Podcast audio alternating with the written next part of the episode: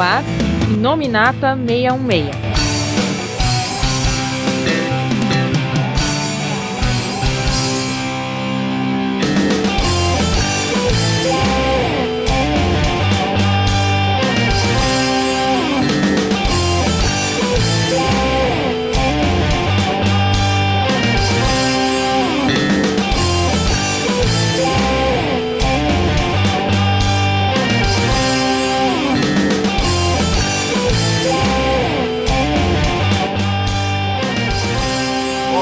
Pessoal, estamos começando aqui mais um Inominata 66. Eu sou o Coveiro e, caramba, quando a gente pensava que Jim Starlins era pelo pai do Thanos, ou o pai adotivo do Adam Warlock, né? A gente descobre aqui, lendo essa, o prelúdio dessa minissérie que a gente vai falar hoje, que ele era o pai do surfista prateado. Ou pelo menos ele, o Rowling desenhou ele parecido, vai. Aqui é o Paulo, e se você achava que o Thanos era o vilão foda, a gente tá aqui para fazer você mudar de ideia. Que isso, eu não tô aqui pra isso não. Eu continuo apostando. Nem eu. Nele. Cara, não, cara. Não, não, cara. É, é, a história do Thanos, é a história do Nerd rejeitado.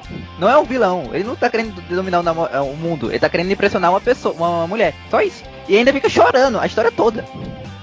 Então aqui é o Magara e Desafio Infinito de verdade é terminar uma série da Netflix. Meu Deus do céu, até num podcast de quadrinhos você tem que chegar pra meter o pau na Netflix, caramba. Não, não, peraí, peraí, vamos fazer aqui o check. Primeiro foi a Netflix, aí depois vai ser o Slot e depois o Bendis. Ah, e depois a Panini. Então faz as marcações aí, Paulo. Bom, aqui é Marcos Dark, mas o que eu queria mesmo é queria ser o Thanos para as joias do infinito conquistar, planetas, luas e estrelas estourar. Queria ser o Thanos. Essa, essa música na íntegra você encontra no meu álbum Desafino Infinito. Ai, ai, ai. Marcos, eu tava com saudade de você, Marcos. Tava, tava precisando dessas coisas assim, sabe? Essas infamices assim. Mas com um vilão igual o Thanos, a gente tem que vir, porque a gente vai saber logo mais, logo mais no, no decorrer do programa, mas um vilão tão ruim quanto ele, porque o pior vilão não é aquele que, que, que manda no crime, que destrói a estrela, não. O pior vilão é aquele que mexe na sua marmita. Vocês vão saber logo em seguida. Bom, pessoal, a gente vai fazer um podcast aqui. A gente é, já tinha entregado, já dando pistas antes, né? Sobre Desafio Infinito, que é, obviamente, a minissérie que inspirou o filme que vai surgir aí nas próximas semanas, né? Nessa próxima semana, né? E que é o, o, a Guerra Infinita, né? E é uma das inspirações, vai. A gente sabe que teve outras coisas sendo pescadas daqui de uma minissérie da outra, enfim, coisas até mais recentes. Mas a Desafio Infinito é a grande obra relacionada ao Thanos, né? É a que inspirou, antes de filmes, inspirou videogames da Capcom, é, enfim, são tantas coisas, né? Virou uma, uma minissérie que talvez foi, acho que foi a primeira minissérie da Marvel que teve uma trilogia, né? E a gente vai justamente ao longo não só de hoje, né, mas ao longo do, deste ano e puxando um pouquinho pro próximo, né, é falar sobre essas minisséries, as minisséries do infinito. A Panini prometeu publicar todas elas, né, entre um filme e outro, né, então já está começando a primeira aqui. Ela até conseguiu publicar isso antes, chegar nas lojas antes da estreia do filme, então parabéns pra Panini, vamos bater palma aqui.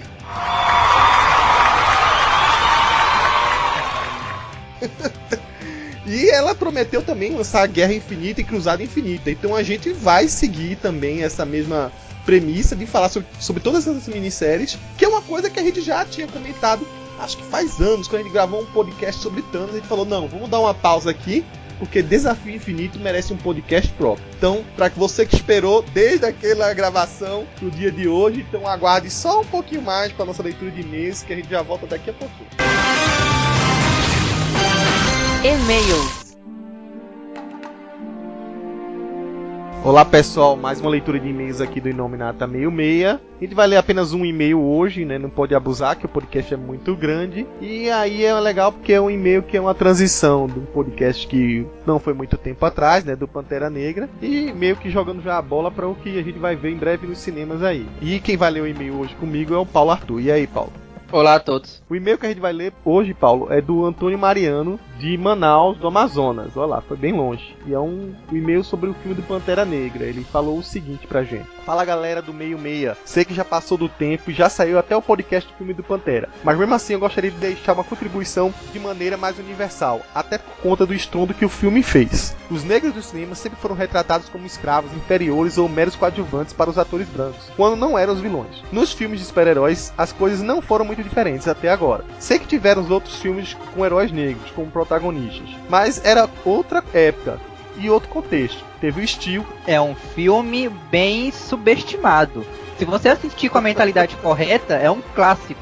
Aliás, é um dos melhores filmes da DC. Ai, ai, eu não vi esse filme ainda. E o Blade, 1, 2 e 3, que ele considera maravilhosos, mas em meio a muitos brancos. Blade 3 ser maravilhoso é muita vontade sua. Pô, é o que tem o Ryan Reynolds, né? Ou como se fosse garantia de sucesso. Bom, com o lançamento do filme do Pantera Negra, a representatividade negra nos filmes de super-heróis muda radicalmente, assumindo não apenas o papel principal do super-herói, mas revelando a riqueza da cultura a qual pertence. O Pantera Negra, o Rei T'Challa, é, é um personagem com mais de 50 anos de história, uma mitologia muito bem estabelecida nas HQs, e nos cinemas o personagem é introduzido no filme do Capitão América Guerra Civil, como um coadjuvante de honra, sendo muito bem aceito pela crítica e pelos fãs. No entanto, o que realmente chama atenção para o filme do Pantera Negra é a quebra do paradigma em relação à representatividade dos negros e a quebra do estigma da visão preconceituosa de que se tem do negro e de sua cultura. O filme mostra uma África futurista e tecnológica, misturando com trajes típicos, ritos de passagem e dialetos próprios, que buscam fortalecer seu relacionamento com a sua própria cultura. A representatividade vai além de retratar de maneira fiel, mas tem o objetivo de empoderar a quem busca representar. Por isso eu digo, Rei hey T'Challa, Pantera Negra, você me representa, Wakanda Forever. Aí ele colocou um PS aqui, né? Mas foi meio direcionado pro Fábio Cabral. O Cabral nunca mais gravou um Iluminata meio medo, não sei se ele tá no Mutação em Debate, mas tá aí o recado pro Cabral. Não sei se o Cabral concordaria com minhas palavras, mas para deixar claro, sou preto também e até esse filme nunca tinha me visto tão bem representado. Valeu e até a Guerra Infinita. É, Guerra Infinita que vai ser nosso próximo podcast aí. Bom, tá aí seu e-mail, Antônio Mariano. Muito bem colocado todas as suas observações aí. Apesar de eu não ter visto o Steel aí, o Paulo tá defendendo. E outra coisa, é, já que você gosta tanto do filme, vá, é, corra atrás de ler as HQs do President. Não tem, assim, a Panini nem a Abril nunca publicaram, mas é um material que vale muito a pena e você vai ver muita coisa das, é, que tá no filme que veio dessa história em si. É, exatamente, que é pra mim uma das passagens favoritas, é, não só do Pantera Negra, mas da Marvel dos anos 90, é, enfim. E, por fim, eu só queria deixar aqui um e-mail que ficou um pouco grandinho, só vou resumir, é de uma galerinha que geralmente eu até vejo eles colocando no Twitter, apesar de eu não usar muito o Twitter, mas eles sempre que a gente coloca nosso podcast, eles praticamente replicam, atualizando é, na page deles, né? É, ouvindopodcast.com.br. Aí no nosso caso vai ser ouvindopodcast.com.br barra inominata ifem 616. Então, pelo que eu percebi, né, eles têm uma seleção de podcasts que eles consideram é, podcasts que eles indicariam, né? E aí eles atualizaram a plataforma recentemente, divulgaram pra gente aqui. E eu achei por bem que valia a pena divulgar aqui no nosso Inominata 66, porque eles acabam ajudando também a gente a disseminar mais ainda o nosso podcast, né? E, e eu gostei muito do jeito que tá agora a plataforma. O, o, Paulo até testou, disse que é fácil de baixar, é legal. Eu geralmente já uso na minha Apple Store, né? E de vez em quando também a gente tem problemas também, que de vez em quando fica fora do ar, o iTunes é, dá problema de inscrição, enfim. Quando tem esses erros aí, tá aí uma, uma alternativa para vocês que querem ouvir nosso podcast aí. Só entrar no ouvindopodcast.com.br barra inominata hífen 66. E também pode olhar os outros podcasts aí que eles estão indicando, tem outros muito bons aí também. Tô só aproveitando para dar uma olhada aqui quais são os podcasts que tem mesmo no site. Uhum, é. tem, tem muita coisa boa. Uhum, pois é. Então, bom, a gente encerra nosso e-mail por aqui. A gente vai voltar agora para nossa grandiosa, eu já ia falar Guerra Infinita, né? Mas antes dela, nosso desafio infinito e encarar o Thanos. O programa hoje tá grande, né? Como se nunca fosse. Então vamos lá, Paulo. Até mais. Fine. I'll do it myself. Bom, pra falar da minissérie em si, a gente tem que começar um pouquinho antes a voltar a uma revista mensal que o, o Jim Starlin estava escrevendo na época, que era a a revista do Surfista Prateado, né? É, quem assumiu esse título no começo foi o Steven Engelhardt. A gente chegou a falar um pouco sobre as edições disso. Eu não sei quem estava aqui no podcast, acho que o Paulo com certeza, o Daniel HDR sim, porque ele não podia faltar nesse podcast. Não sei se o Marcos estava. Não. Mas que a gente gravou sobre o surfista prateado, os 50 anos dele, vocês lembram? Sim, lembro que a gente tinha chegado à conclusão de que o surfista era o Deadpool dos anos 60. Ai, ai. Eu nem me lembro dessa conclusão, mas enfim, o que é legal da vida do Jim Starlin pra revista do Surfista Prateado é que no momento que ele botou o pé, ele trouxe imediatamente o Thanos na mesma edição. Acho que foi na mesma edição, se não foi na mesma edição, foi numa logo subsequente, que seria a edição é, número 34 do Surfista Prateado. Aí, quando a gente for contar a história do Capitão Marvel, da primeira edição que o Jim Starlin pegou no Capitão Marvel, o Thanos apareceu. Quando a gente for falar do, do Warlock, na primeira edição da revista do Warlock, que o Jim Starlin escreveu, o Thanos apareceu. E, o, e ah, e tem outra coisa. O, o Jim Starlin só escreveu uma edição de Homem de Ferro. Adivinha quem estreou lá? Que foi a primeira edição, né? Do personagem. É. Exatamente. Bom, então a gente já até tinha comentado, brincado desde a outra vez que Jim Starlin, quando aparece para escrever um gimbi de algum outro personagem, na verdade ele tá arrumando uma desculpa só que a Marvel coloca ele para qualquer. É, escrever qualquer outra coisa e fala assim: tudo bem, eu posso escrever. Ah, eu vou então inventar uma história onde o vilão será Thanos. E aí ele começa a escrever a história, na verdade, sobre o Thanos. E quem lê esse prelúdio, vamos chamar de um grande prelúdio, na verdade, né? Sobre o Thanos aqui na, nessa revista do Surfista Prateado, sabe que praticamente o protagonista é ele. E o Surfista Prateado ele fica apenas sendo um personagem, digamos assim, a visão do leitor, né? Se horrorizando com o que o Thanos está fazendo. Basicamente é isso, né? Mas a gente vai ver também que o Starling também, não, não só, digamos assim, ele é claro que o grande protagonista dele, né? Ou antagonista, fica difícil dizer aqui, é o Thanos mas ele não deixa de trabalhar os outros personagens. Então a gente vai ver que ele trouxe, digamos assim, as outra, a outra renca de personagens que vem no conjunto, né? Além dos ficha prateada, a gente vai ter o mentor, a volta do Drax de um jeito diferente, né? É, muita gente acha que só lembra do Drax desse jeito, mas vale lembrar que o Drax inicialmente era um personagem, é, digamos assim, pelo menos com a cabeça mais parecida com as do Drax dos quadrinhos hoje, tá? Não era o Drax tão bobão e tão limitado. Feito é o que a gente vai ver nessa minissérie e que o universo cinematográfico da Marvel também se inspirou, né? Então outros elementos são montados, nessas personagens são trazidos. Um deles é o que o Paulo já falou aí, que é o Adam Warlock, que estava desaparecido. O Starling tinha que dar uma volta muito grande para trazer o personagem de volta, mas tudo isso vai ser montado nessas edições aqui. Então seria da 34, tirando alguns pulinhos, vai, porque tem umas edições que são bem fillers, vamos dizer assim, até a número 50 tá? Mas a gente pode dividir essa, esse grande prelúdio em duas partes. Um é o ressurgimento do personagem, em que ele vai ter um novo, um novo objetivo, vamos colocar assim, né? É, coisa que não era tão clara assim das outras vezes que ele fez. Das outras vezes ele queria exatamente ganhar um imenso poder para comandar o universo, é, tomar um status divino e por aí vai. Aqui vai mudar um pouco a coisa. E aí tem uma interrupção, a gente vai ver uma minissérie de duas edições muito recheadas, assim, que cada edição tinha mais de 60 páginas, chamada de Thanos Quest. Acho que é Jornada é, de Thanos, uma coisa assim, né? No Brasil ficou em busca do poder. Em busca do É. poder, né? O surfista meio que dá uma, uma pausa ali, mas depois ele volta pra gente ter a segunda parte, que seria o prelúdio mais imediato pra cair na, do desafio infinito. Então vamos falar um pouquinho dessas três aí rapidinho. Uma coisa que eu não sei se saiu aqui no Brasil, eu não me lembro, tá? Mas essa parte inicial do renascimento do Thanos, ela. Eu sei que a revista dos Surfistas Prateados estava sendo publicada em Super Aventuras Marvel. Mas eu não me lembro se o renascimento imediato do Thanos chegou a aparecer aqui, tá? Jim Starlin estava junto com Ron Lin, né? Que era um desenhista é, que ficou marcado por essa fase, né? Ele, inclusive, é, ele ficou um grande parceiro do Starlin por muito tempo. De certo modo, ele também tem um desenho um pouco parecido com o do Starlin, né? É, aí eu- a gente vai ter uma, talvez uma divergência aqui sobre a qualidade do desenho do Ronin, eu gosto bastante. E aí o que, que a gente tem? A gente tem a morte, que já tinha aparecido, ela já havia as- associada às outras histórias antigas do Thanos, que era a grande amada dele. Ela resolve trazer o Titã um objetivo, né? Mas ela nunca falava diretamente com ele. Ela sempre era um, um capacho dela que falava, era o porta-voz dela. E ela res- ressuscitou o Titã e falou assim: Olha, eu quero que alguém seja meu campeão, vamos dizer assim, pra minha meta. Porque a- a- a- eu tô achando que o universo está desequilibrado. Porque,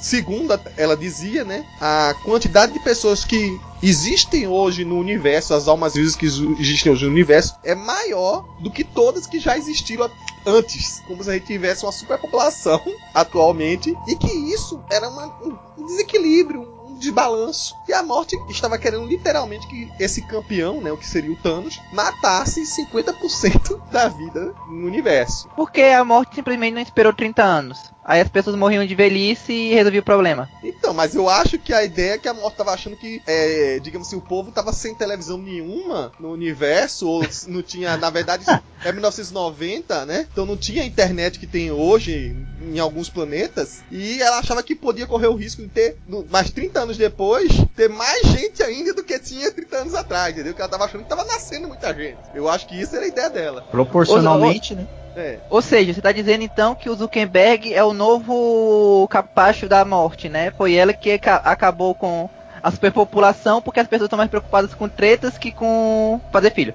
Basicamente, né? Mas aí eu não sei se foi exatamente. Se bem que ultimamente, pelas fotos do Zuckerberg, né? É, aquele cara de morto-vivo dele, eu tenho até re- receio que seja. Mas enfim, deixamos essa polêmica pra lá. Mas a- ela queria, na verdade, é, é exatamente é, é limitar a quantidade de vida atual. E, e o Thanos depois, quando parte pra isso, né? Pra exatamente fazer isso, ele explica a- as razões de por que precisa limitar a vida. A edição 34 é esse nascimento com o surfista meio que tem na visão, né? Ele, ele sonha, basicamente, com a- o ressurgimento de Thanos. Então, meio que o corpo dele é etéreo, vê tudo aquilo, não pode interagir e ele fica até receoso. Será que Thanos voltou? Thanos não voltou? Mas ele tira essa dúvida imediatamente depois, na outra edição, quando Thanos resolve surgir fisicamente na frente dele e fala: Ah, e, e, engraçado é que eu não me lembro do surfista ter interagido diretamente com o Thanos antes. Mas é, o Não, não interage. Tanto Não? que o surfista na história aí, ele fica falando, tá, parece que o Thanos é poderoso, eu vou lá na Terra olhar no computador dos Vingadores, porque eu não conheço o personagem. É, realmente ele vai fazer uma busca, né? É. Antes. É. Mas assim, no, no encontro dele antes, quando ele, ele. É porque o Thanos dá a entender que o surfista é um grande inimigo vivo pra ele que poderia impedir ele de conseguir tal objetivo. Então parece uma coisa de arco inimigo de longa data. Mas realmente, numa edição mais pra frente, ele vai pesquisar lá no computador do- dos Vingadores pra saber tais informações. Que na verdade é uma desculpa pra Marvel fazer uma umas páginas de recap pra situar o cidadão, né? Pra saber quem é Thanos, as histórias antigas, onde pesquisar e por aí vai. né? O que dá a entender é que na época que o Thanos era vivo, lá na primeira encarnação dele, o surfista ainda estava preso na Terra, então não era aquele personagem, meu Deus, vou me preocupar com ele. Agora que o Thanos voltou, que ele viu quais são os, poder- os personagens mais poderosos, que o surfista tá por aí livre, leve e solto, falou: opa, esse cara aqui pode me atrapalhar. Eu vou cuidar dele primeiro, depois eu parto pra minha vingancinha de Deixa eu ver se eu entendi. Você tá dizendo que primeiro tira o surfista, depois tira o resto? Exatamente, basicamente isso. Os dois inimigos do Thanos estavam mortos. E naquela época, como o Magaren disse, o surfista estava mais preocupado em ficar chorando na Terra do que resolvendo os problemas. Então, o Thanos sempre atacava o lado de Titã ou do outro lado do Sol, alguma coisa assim. Uhum. Aí o surfista, ah, não posso ir lá, os Vingadores que resolvam isso. Sempre. Aí Foi a primeira vez que o surfista apareceu numa história que o Thanos já tem aparecido também. É, eu fiquei nessa O dúvida. Thanos, eles dois nunca se viram mesmo. Enfim, na verdade o Starling tinha que justificar de alguma maneira, porque o surfista tinha que estar lá. Ele era o personagem do título, né? Da revista. Enfim, o, o Thanos explica muito bem de onde vem essa ideia de, de ser um balanço, de ser um bem para o universo, eliminar metade da população. Então ele dá um exemplo da Terra de superlotada, de fala da questão de recursos. Ele dá um exemplo é, de como a gente estaria é, destruindo o planeta e, digamos assim, vale ressaltar, tá? Isso é anos 90, basicamente 91 por aí, né? E aí ele mostra, digamos assim, como as fábricas é, estariam estragando os nossos recursos naturais. E que tudo isso é que seria causado, na verdade, pelo excesso de gente. Que, que a gente, ao mesmo tempo que teria que forçar a barra para ter mais recursos para satisfazer as pessoas que estão vivas hoje, ele estaria é, consumindo ainda mais o que o planeta provê pra gente e acabar mais rápido, né? Ou seja, na verdade, o- a grande quantidade de gente é, aumentaria o tempo em que cada espécie chegaria à sua extinção. O surfista vê lógica na, na história dele, mas fica, não, é, não pode ser assim, a gente vai ter que encontrar outro jeito tal. Ah, o Thanos também leva ele para outro planeta, onde tinha um monte de bichinho pequenininho, tipo um, uns goblinzinhos, sei lá o que. Tudo pacífico, mas Thanos falou que a superpopulação deles que não tinha um, um inimigo natural, e de tal maneira ia acontecer de que elas iam consumir, mesmo que não fosse uma coisa é, causada pelo homem, assim, um mal, sabe? Mas assim, só de ter muitas pessoas procriando, né? Muitos seres daquele procriando lá, e em determinado momento ia chegar ao ápice do, da consumo de recursos, não ia ter recurso para ninguém, E aí todos iam morrer. Então, na lógica de Thanos é, pelo que diz aqui na minissérie, né? Se a gente matar metade, salva outra metade, né? E ele vai dar vários outros exemplos, ele até ele força o surfista a, a ser o causador da extinção de uma daquelas espécies lá, né? Que diz que, olha, você trouxe um micro-organismo de fora, um patógeno no planeta tal. Esse planeta não. Esses bichinhos não. É, não tem anticorpos para se proteger desse microorganismo, então você vai ser o responsável por matar. Ah, enfim, o surfista acaba, para não perseguir Thanos, acaba tendo que os, criar, né? Porque o poder cósmico do surfista é capaz de criar tudo, praticamente, né?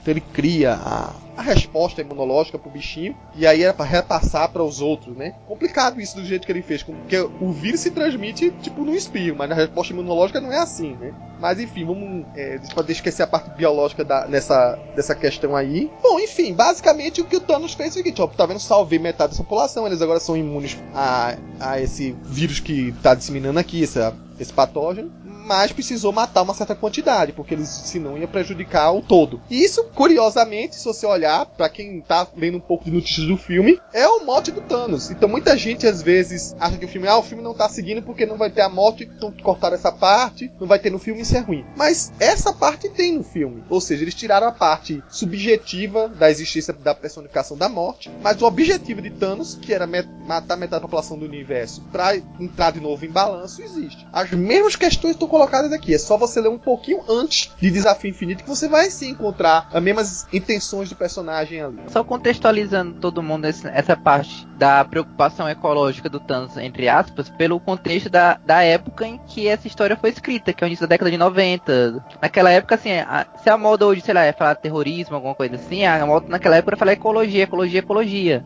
A época do Eco 92, se for lembrar Capitão Planeta. Até se tu for parar pra pensar, o Thanos é um pouco Capitão Planeta. A diferença é que o Capitão Planeta matava uh, os vilões em off. Ah, tá bom.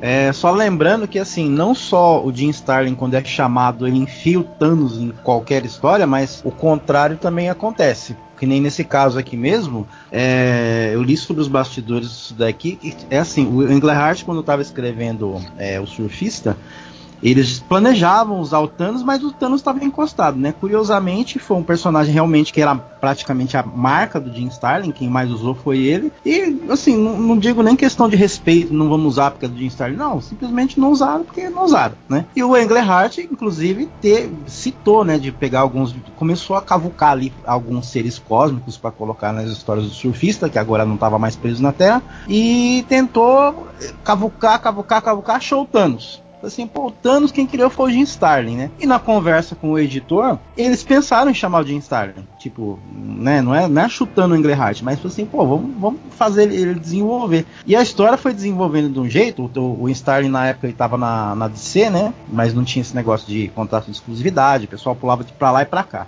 Por causa do Thanos, trouxeram ele para desenvolver essa parte, o que, se, o que seria a minissérie Desafio Infinito, né? Mas não se, não, até então não se tinha ideia de que seria uma minissérie, muito menos uma trilogia, ninguém fazia a menor ideia. Ia ser tudo desenvolvido numa saga dentro da revista do surfista. Só que a coisa foi tomando uma proporção tão grande, tão grande, tão grande, que foi sendo modelada dessa forma. Então, assim, é, o, é a questão do criador a criatura, né? Aqui a criatura, dessa vez, foi o, passaporte pro criador voltar. O contrário, né? E, e, Marcos, essas histórias aqui, antes de ir Em Busca do Poder, saíram nas Super Aventuras Marvel? Eu não me lembro de algumas delas. Então, saíram, agora, sim. Saíram. saíram sim. Saíram. eu lembro. Eu, eu tava olhando aqui, é, essas cinco edições aqui, da 34 a 38 da Surfista, ela saiu na Super Aventura 131 a 134. Isso. É, eu lembro ah, justamente tá. dessa, dessa onde ele, o Thanos então, ressurgiu. Acho que o que pulou, o que pulou foi aquela que a gente vai falar daqui a pouquinho, que é o filhinho, né, do desemprego lá do, do surfista. Acho que essa pulou, né? É, acho que essa não. É só, é, todo mundo só lembra da capa, né? Porque ela é bem. É, exatamente. Bom, enfim, mas depois a gente fala dela. Tá. Então, assim, só continuando a, a partir daí, depois que o Thanos some, né? É que a gente vê que o surfista prateado vai pesquisar mais sobre o Thanos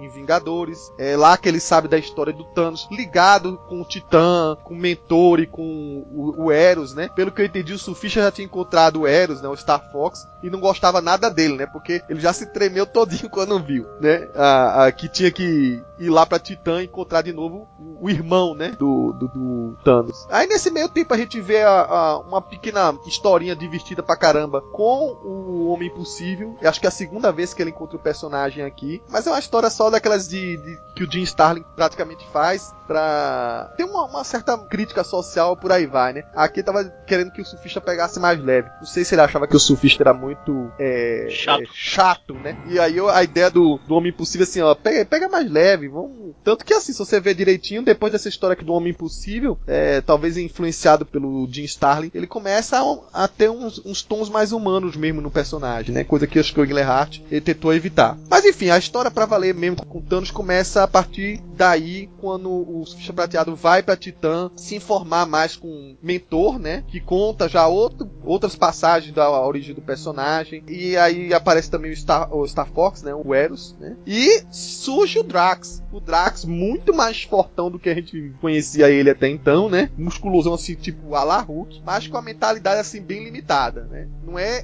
que ele fosse. A la Hulk. É, quase Hulk porque ele não era uma, um ser monossilábico. Eu penso às vezes que o Hulk tinha até mais miolo, mas tinha uma limitação de vocabulário, né? E o Drax aqui, ele era muito sequelado, porque ele era lento pra caramba pra processar as informações, né? É, eu acho que cresceu muito, ficou muito musculoso. E o, o Cronos, que é o Cronos que reconstrói ele, né? Vale ressaltar, né? O, o Drax é, é tipo um golem, né? Pra quem não sabe, o Drax foi surgido a primeira vez da, da areia, né? Do molde do barro de Titã, né? E aí a mesma coisa acontece aqui, né? Acho que o Drax estava morto, não me lembro que história ele morre, mas aí Cronos fala, ressurge de novo, mais forte que Thanos, vai estar tá mais forte ainda, então te liga aí. E o, o Drax tem um radar, né? Ele sente a, a presença de Thanos como se fosse um, sabe, quanto mais próximo, alguma coisa buzina na cabeça dele lá, né? Só que dessa vez ele tava tão confuso que ele estava, é, na verdade, atacando mais o surfista prateado, que o surfista prateado era a última pessoa que tinha contato com o Thanos, e atacando ele, e fica assim, eu quero o Thanos, onde está Thanos? E o surfista tava tipo de...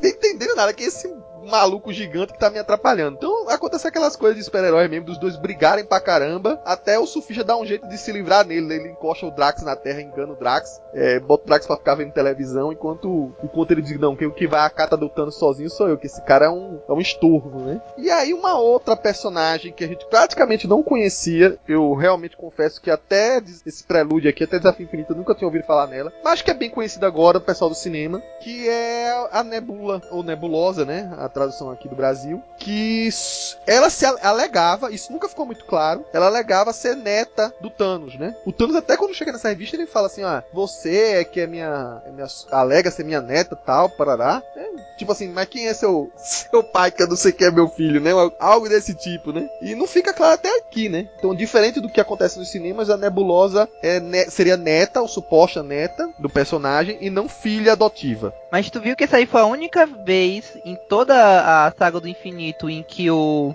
A do infinito do Hickman, que o Hickman seguiu um. um ou uma deixa que o Stalin colocou no Thanos. Não, não lembro. Porque o Thanos deve ter ficado encucado e com isso, cara, peraí, se ela é minha neta, então quer dizer que eu tenho filhos. Então quer dizer que eu devo ter feito filho pelo universo? Não sei. Eu tenho que sair matando to todos eles antes que ter essa merda de novo. É, pois é. E assim, a Nebulosa, é, eu não li a primeira aparição dela, tá? Mas pelo que eu entendi, ela era tipo uma pirata espacial, sideral, que pegou os capachos de Thanos, é aquele. Se vocês lembram que o Thanos tinha um, um certo grupinho assim de seguidores nihilistas, né? Ó, oh, Thanos, quase aquela coisa meio semideus, né? E ela pegou o restolho que tinha sobrado quando Thanos morreu desse grupo, desses adoradores dele, né? Aí cabe a gente acreditar nela ou não. Ela se dizia neta, se dizia herdeira da vilania dele, né?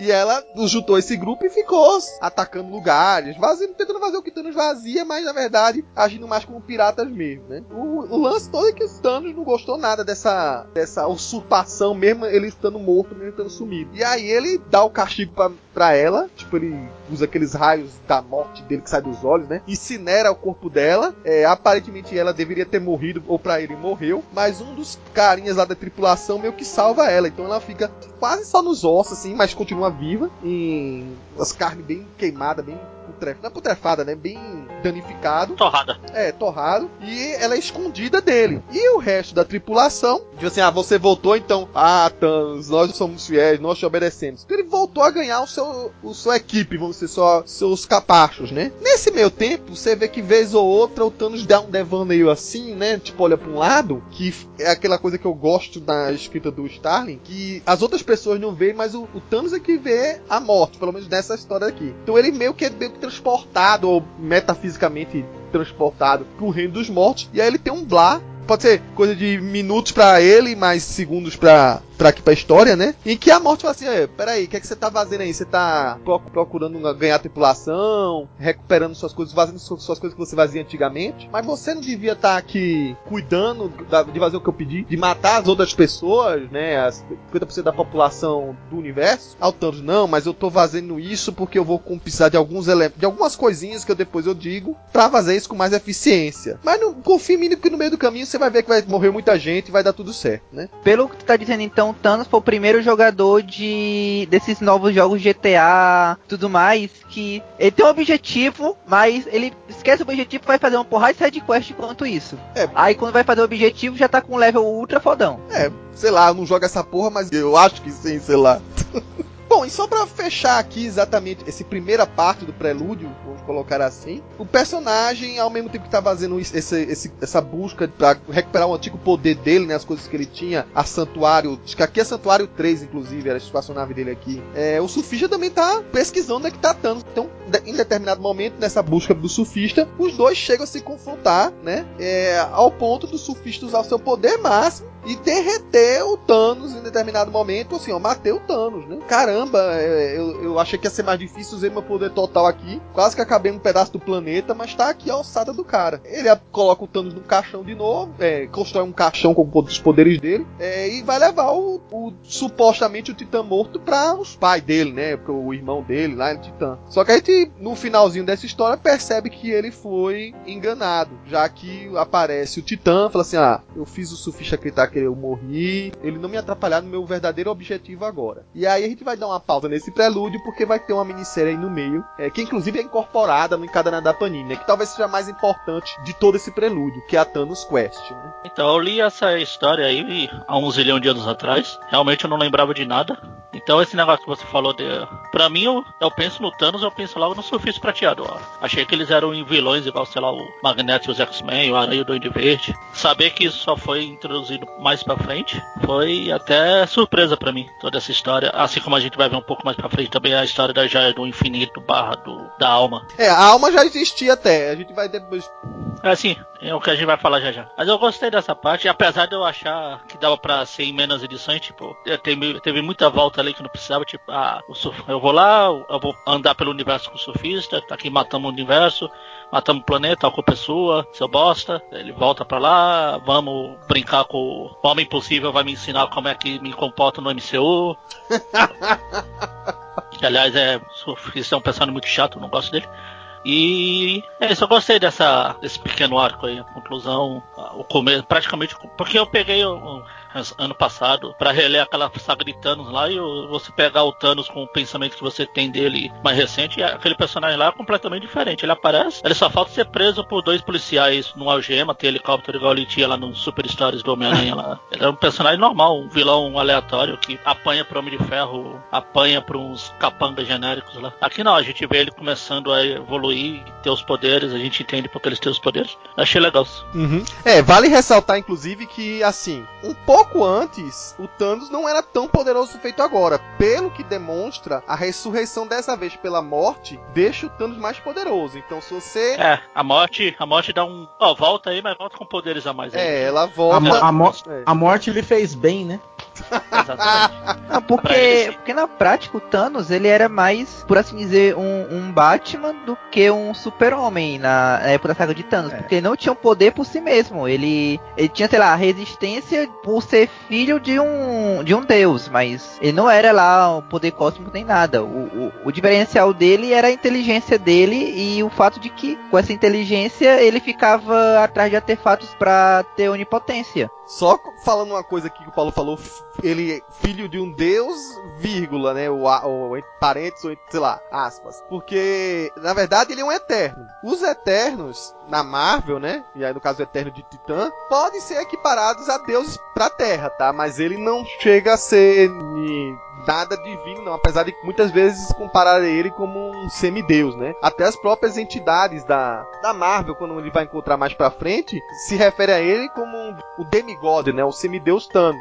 Só que, além de ser um eterno, ele é um eterno que nasceu com a síndrome, né? Do deviante. Que aí, a- apesar da feiura, apesar das deformidades, ele ficou ainda mais poderoso do que um eterno normal. Então, é esse o tipo de resistência e de poder que o Thanos tem. Mas aqui ele ficou ainda mais poderoso. Então tem uma hora que, tipo, ferram pra caramba eles. Poderes feito o poder do surfista prateado, que é um poder cósmico, que em várias escalas de referência da Marvel poderia bater um super-homem da vida, não é pra qualquer um, não. Então leve em conta que o, o Thanos aqui ele tá superlativado, vamos dizer, tá super turbinado pela morte. Mesmo sem as joias. E esse nível de poder dele é o nível de poder atual dele também, porque os outros poderes lá de joia e tudo mais, cubo cósmico, é ele sempre perde, mas esse aí, esse up que ele ganhou da morte, ele nunca perdeu, então é o nível de poder atual dele ainda. Sim, sim. Então, é o Jim Starlin desenvolvendo o principal personagem dele, não na Marvel, mas em qualquer universo que ele esteja, né? Porque pensar bem, o, o, o Starlin ele não escreve per- é, história pra personagem específico. Ele tem uma história dele e ele usa os personagens do universo que ele tá trabalhando para ele contar a história dele. O Thanos é, é prova disso. Porque se você pegar o Thanos, se você pegar no universo lá do Dreadstar, pegar o Lord Papal e na própria DC mesmo pegar o Mongul, que também é criação do Starling, é o mesmo personagem praticamente. entendeu? É a mesma, é a mesma linha de personagem e ele, ele tá desenvolvendo.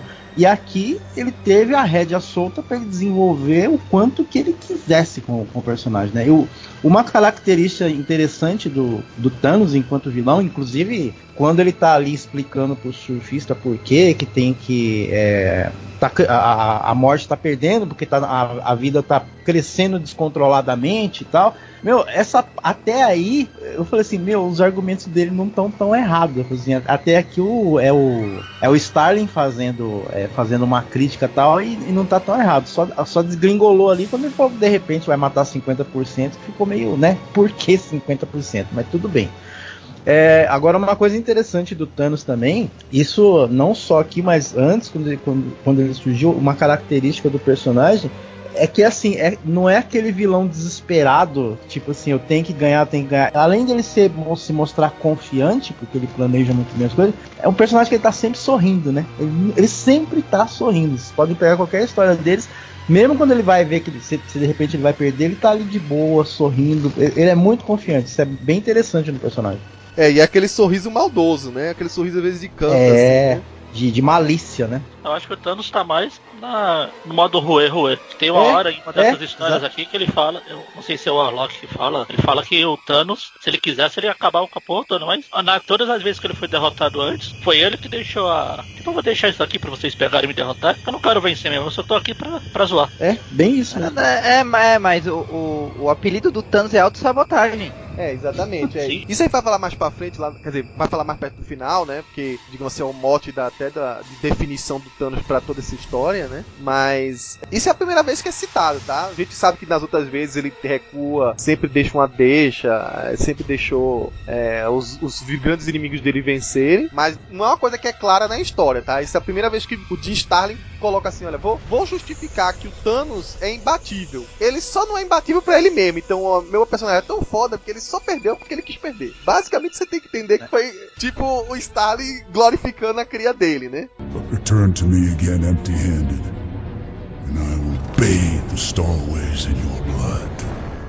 Aí a gente tem uma pequena pausa do atrito entre o Thanos e o Surfista Prateado na mensal dele, tá? Porque a Marvel decidiu que, que é- é- era uma história tão grandiosa que era valia a pena criar uma minissérie própria pra ela. Então eu nem sei como é que foi feito na época, acho que o Rollins se dividiu de uma maneira tal aí, as histórias, e, e não ficou ruim, né? As duas, os dois traços das duas revistas são muito bons. E ao mesmo tempo que rolava a revista do Surfista Prateado, ele acreditando que o Thanos estava morto, tanto que ele vai levar o Thanos lá pra Titã, e aí a turma, ah, morreu, ah, tudo bem, mas meu filho era um filho da puta mesmo, então eu não vou nem chorar por ele e tal, não sei o que. E até deixa o Drax meio nervoso, o Drax. Não morreu! É, não sei o que. Aí o pessoal até tira por menos o Drax, né? O Drax tá doidão, perdeu o cérebro e tal. É, é o único que fica insistindo que tem alguma coisa errada, né? Mas não dão atenção a ele. E aí o Sufista vai seguir a vida dele. Tem um arco que é um filler bem maluco, mas ao mesmo tempo é uma crítica social que o Starling faz, né? Que o Thanos deixa um, um testamento. E ele vai ter que buscar esse testamento lá em Dynamo City. Só que Dynamo City é uma cidade tão burocrática, tão, tão cheia de taxas, de imposto, que o Sufista não consegue mais sair. Ele precisa ganhar dinheiro para poder sair. Só que aí todo dinheiro que ele ganha, ele vai ter que pagar outra coisa. E se ele fizer de um jeito errado. Enfim, praticamente é umas 4, 5 edições que o Starling faz, fazendo uma crítica social, como se fosse, ó, você tá vivendo na sua vida pra trabalhar, para se ferrar pelo. cair nesse círculo do sistema. E só tem uma chance de sair disso, é morrendo. E basicamente o Sufista precisa morrer para sair desse lugar, né? Depois é, quem lê essa história vai entender mais ou menos o que, que é isso. Mas isso é um filler, tá? Até o Sufista descobrir de novo que foi enganado. Mas enquanto o Sufista que, que tá morto, né? O Thanos tá livre para fazer o que ele bem entender. Só uma, uma coisa rapidinho. Esse filler aí, você falou que o Ron Lee se desdobrou, mas não é ele não. Ah, não é? Quem desenha aqui é o Jim Sherman. Ah, tá. Lee vai só pro Thanos Quest lá. Ah, tá. Bom, e aí, enquanto isso, em Thanos Quest, aí sim, o Ronin, né, Magara? É, Isso. é, tem mais páginas e basicamente é o Thanos, depois que conseguiu, enfim, recuperar sua tropa, deixar o surfista de lado, ou seja, conseguiu terreno livre e conseguiu até a bênção da morte para fazer as- os próximos passos que ele queria. é, ele vai atrás das Soul Stones, né, das joias da alma, né, em plural mesmo. É, fica confuso aqui para a maioria do pessoal entender isso, mas antes de existir joias do infinito ou de elas serem chamadas assim, o Thanos naquele arco do Adam Warlock, ele chegou a usar pela primeira vez, né, as joias do infinito, mas na época ele chamava ela de joias das almas. Ou joias da alma, né? É, na verdade, não com elas fisicamente. Salvo engano, acho que ele criou simulacros dela, que botou tipo numa joia maior. Ele conseguiu pegar todas as joias de todos os anciões do universo. Só que ele não sabia o que fazer com elas. Aí, em vez de enfiar numa manopla, ele vou fazer uma mega joia com todas as joias. Vai ficar uma joia bonitona. Vai ficar joia. É, mas não eram as joias verdadeiras, né? Se eu não me engano, ele criava uma cópia. Não, era, era as verdadeiras. Ele pegou uma joia que tava as joias dentro. Aí o Aranha, ele destruiu essa essa joia. Aí não quer eh, destruir essa joia. A joia da alma caiu no chão. E o Warlock voltou dos mortos. Ah, vou levar você comigo agora, seu capeta. Pá! Aí ele virou aquela estátua de pedra clássica. Bom, o Warlock estava morto, o Thanos é, também, né? E aí essas seis joias, que aí o Thanos agora disse que finalmente conseguiu compreender o que elas faziam de verdade e na época usou mal, né? Foi atrás delas de novo, que agora ele saberia exatamente o que fazer com cada uma delas. E cada uma delas estava com uma entidade cósmica. Na verdade, com uma entidade cósmica e outras cinco estavam com anciões, né? Seriam seres muito antigos do universo. Alguns a gente conhece, né? Já é bem familiar pra gente, e outros não. Só acho que não sei nem se apareceu pela primeira vez aqui. Bom, o intermediário era um personagem que até a morte deixou o Thanos machucar ele, né? É, que ele roubasse a joia dele porque ela não gostava dele. Eu não sei nem que desavença a morte teve com o intermediário. Mas enfim, o personagem estava preso, o Thanos meio que fez um acordinho ali com ele, ó. Se você forçar essa prisão, que era uma, tipo uma esfera de um lado, eu consigo do outro, te liberto. E aí, a partir desse momento, é, enfim, eu te ajudo a libertar e eu pego a, a joia que tá com você, beleza? Enfim, cada um do seu lado tava jogando, o intermediário achou que podia enganar o Thanos, mas na verdade o Thanos estava preparado, inclusive, para que ele se enfraquecesse assim a partir do momento em que saísse daquela prisão, né? É, segundo o que o Thanos fala, estava numa dimensão em que o poder dele não ia funcionar ali, né? E aí o, o Thanos consegue a sua primeira joia, que é a joia da alma, que é a joia que o Warlock já tinha, né? E aí ele segue em busca, então essas duas edições é toda vez ele atrás de uma joia e usando sua inteligência, nem às vezes é força bruta, às vezes é só um toque de paciência ou de articulação para conseguir é, as outras joias. Então, rapidinho, porque quem lê esse encadernado que tá com a Panini vai se divertir muito com o que acontece, né? A gente a joia da, da força com o campeão, tá? Depois a gente vai ver a joia do tempo com o jardineiro. Depois a gente vai ver a joia acho que a joia da, do espaço com o corredor. Depois com o colecionador a gente vai ter a joia da realidade, salvo engano acho que é isso, né? E por fim a joia da mente com o grão-mestre. E cada uma dessas, é, o ancião, e olha que os seus são figuras poderosíssimas, né? Eles não ou não sabiam o que como usar aquela joia, ou sabiam de forma inconsciente. Por exemplo, o corredor mesmo, ele usava a joia do espaço, porque ele corria muito rápido, mas involuntariamente ele estava usando a joia para ser tão rápido daquele jeito. O jardineiro também, ele tinha meio que se aposentado pra ter o.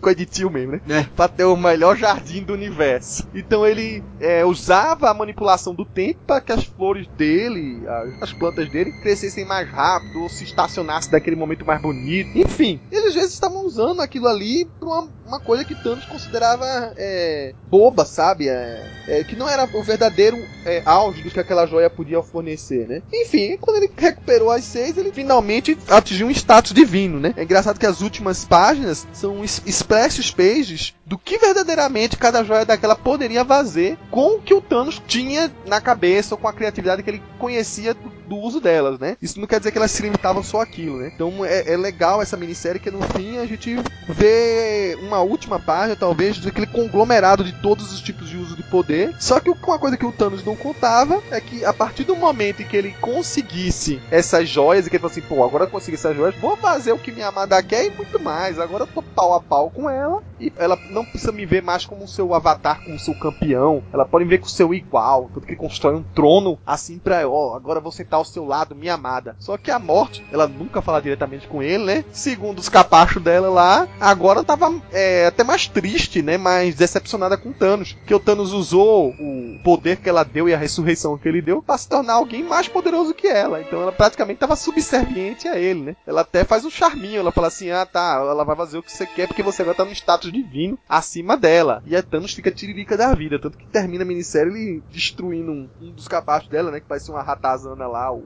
Não, não, pera lá, você tá falando da forma que o Thanos parece.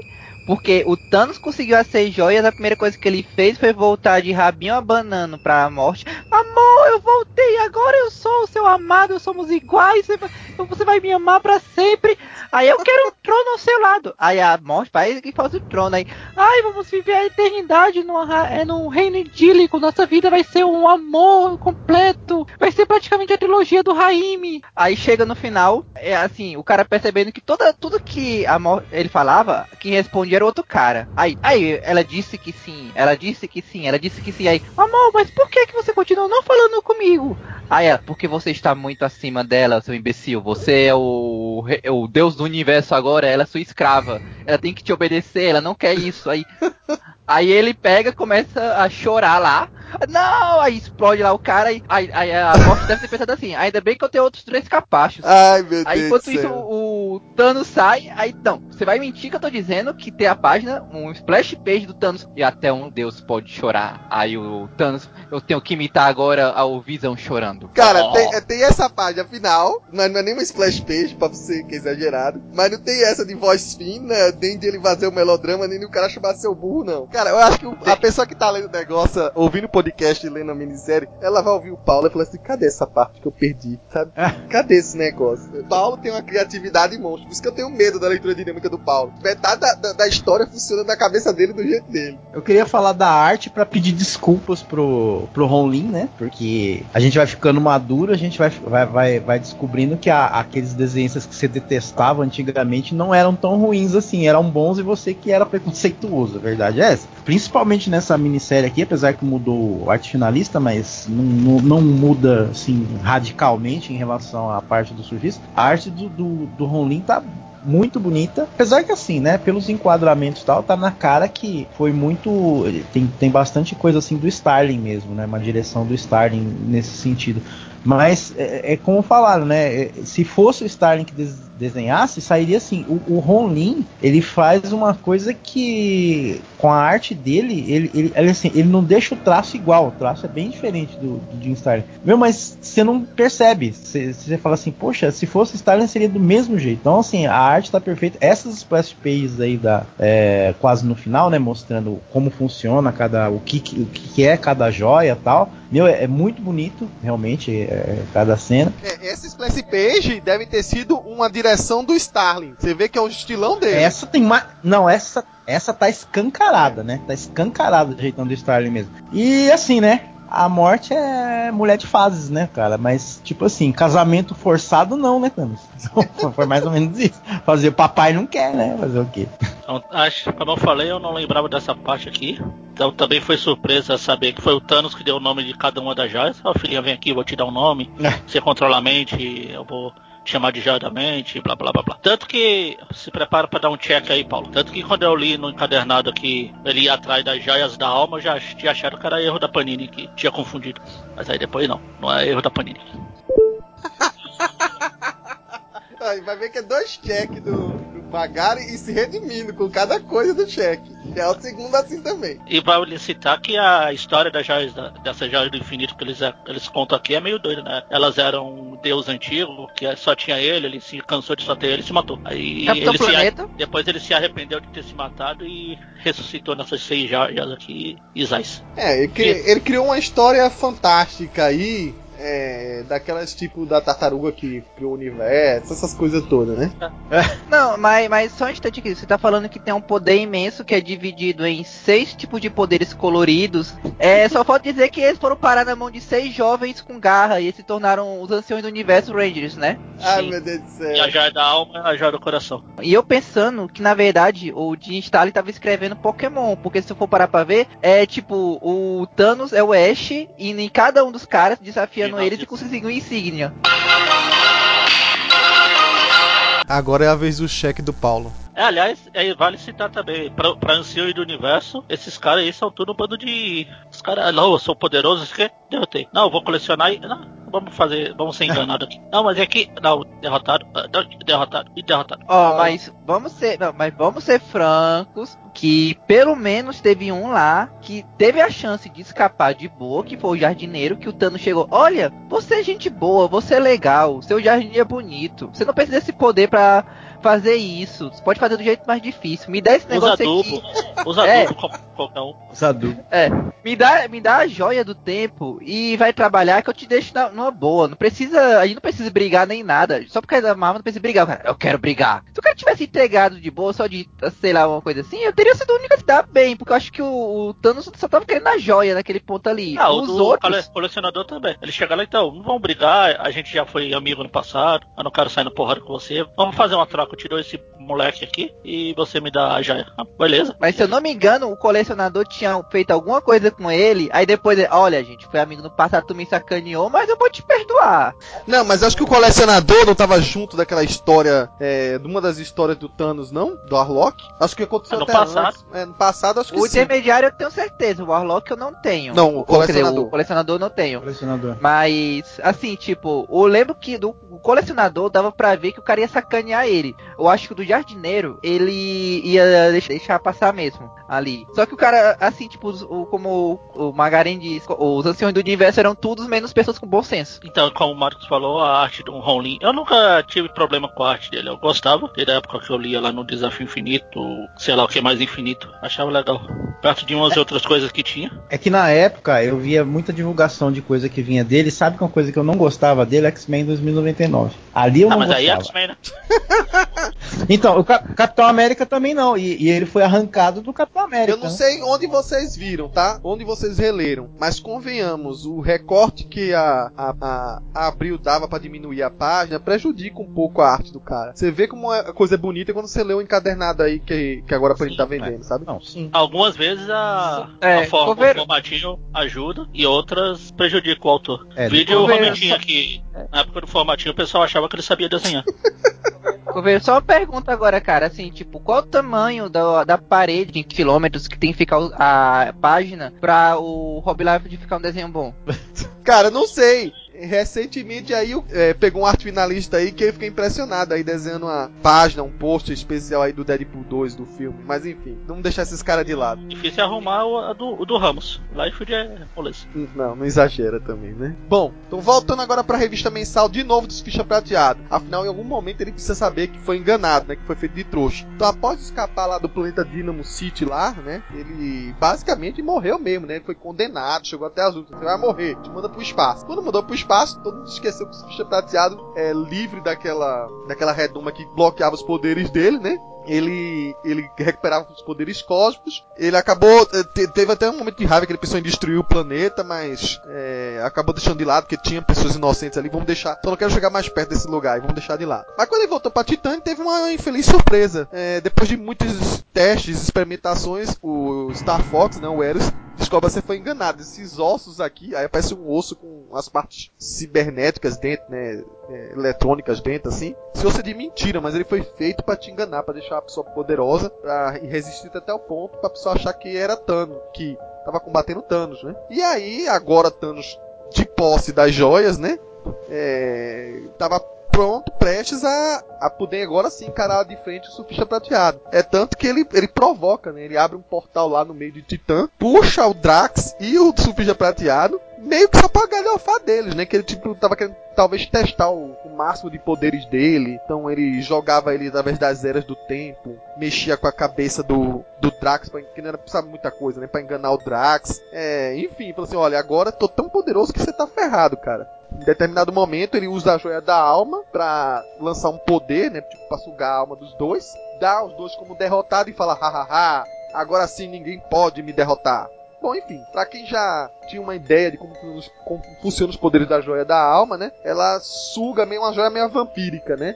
E aqui a gente descobre que ela tem um mundo interno. Eu acho que, salvo engano, acho que é a primeira vez que a gente vê esse mundo dentro da joia da alma, né? A gente sabia que era um, que existia uma uma coisa mais senciente, mais viva, é, mais consciente, mas não tinha ideia desse poder dela de ter todo um universo dentro, né? Enfim, Drax e Surfista Prateado vão para lá e vão encontrar umas certas pessoas que a gente já conhece bem. Mas uma breve pausa aqui, porque a gente precisa introduzir um outro personagem que aparece nessas histórias. Aí isso que eu tenho certeza que eu li em Super Aventuras Marvel, que é o a, a aparição do do Mephisto, né? Mephisto inclusive é aquele cara filha da mãe que tá jogando dos dois lados.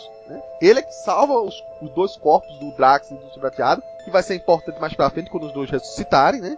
Enquanto o Thanos vai lá pra sua base, aí acaba descobrindo que a nebulosa tava viva, mas aí ele fica meio puto com o cara que salvou a nebulosa, até incendeia o cara, enfim. Então acho que ele tava querendo quase para matar a nebulosa de novo. Surge o Mephisto. Mephisto é um, um, um personagemzinho qualquer na Marvel, vale ressaltar, né? Aqui Jim Starlin faz questão de apontar que ele tem uma origem alienígena, apesar de ser reconhecido pra gente da Terra como se fosse um demônio, né? Ele até simboliza realmente o mal antigo do universo.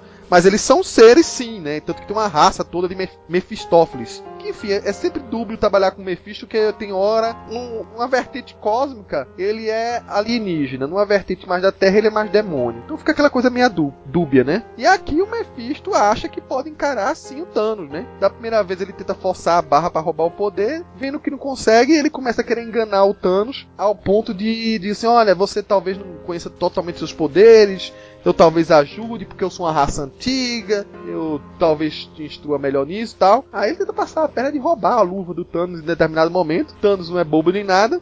É, acaba quando ele tá no momento que ele tá pra tirar a luva, né? Que ele acha que roubou a luva. Na verdade, ele foi enganado. O Thanos aqui meio que tá prendendo ele pelo gogó. E aí, antes dele matar o Mephisto, o Mephisto fala assim: Não, calma, é, eu posso te ajudar. É, enfim, sou fiel a você. Eu posso te ajudar. Se você casar com a, com a morte e depois quiser se divorciar, eu tô aqui para isso.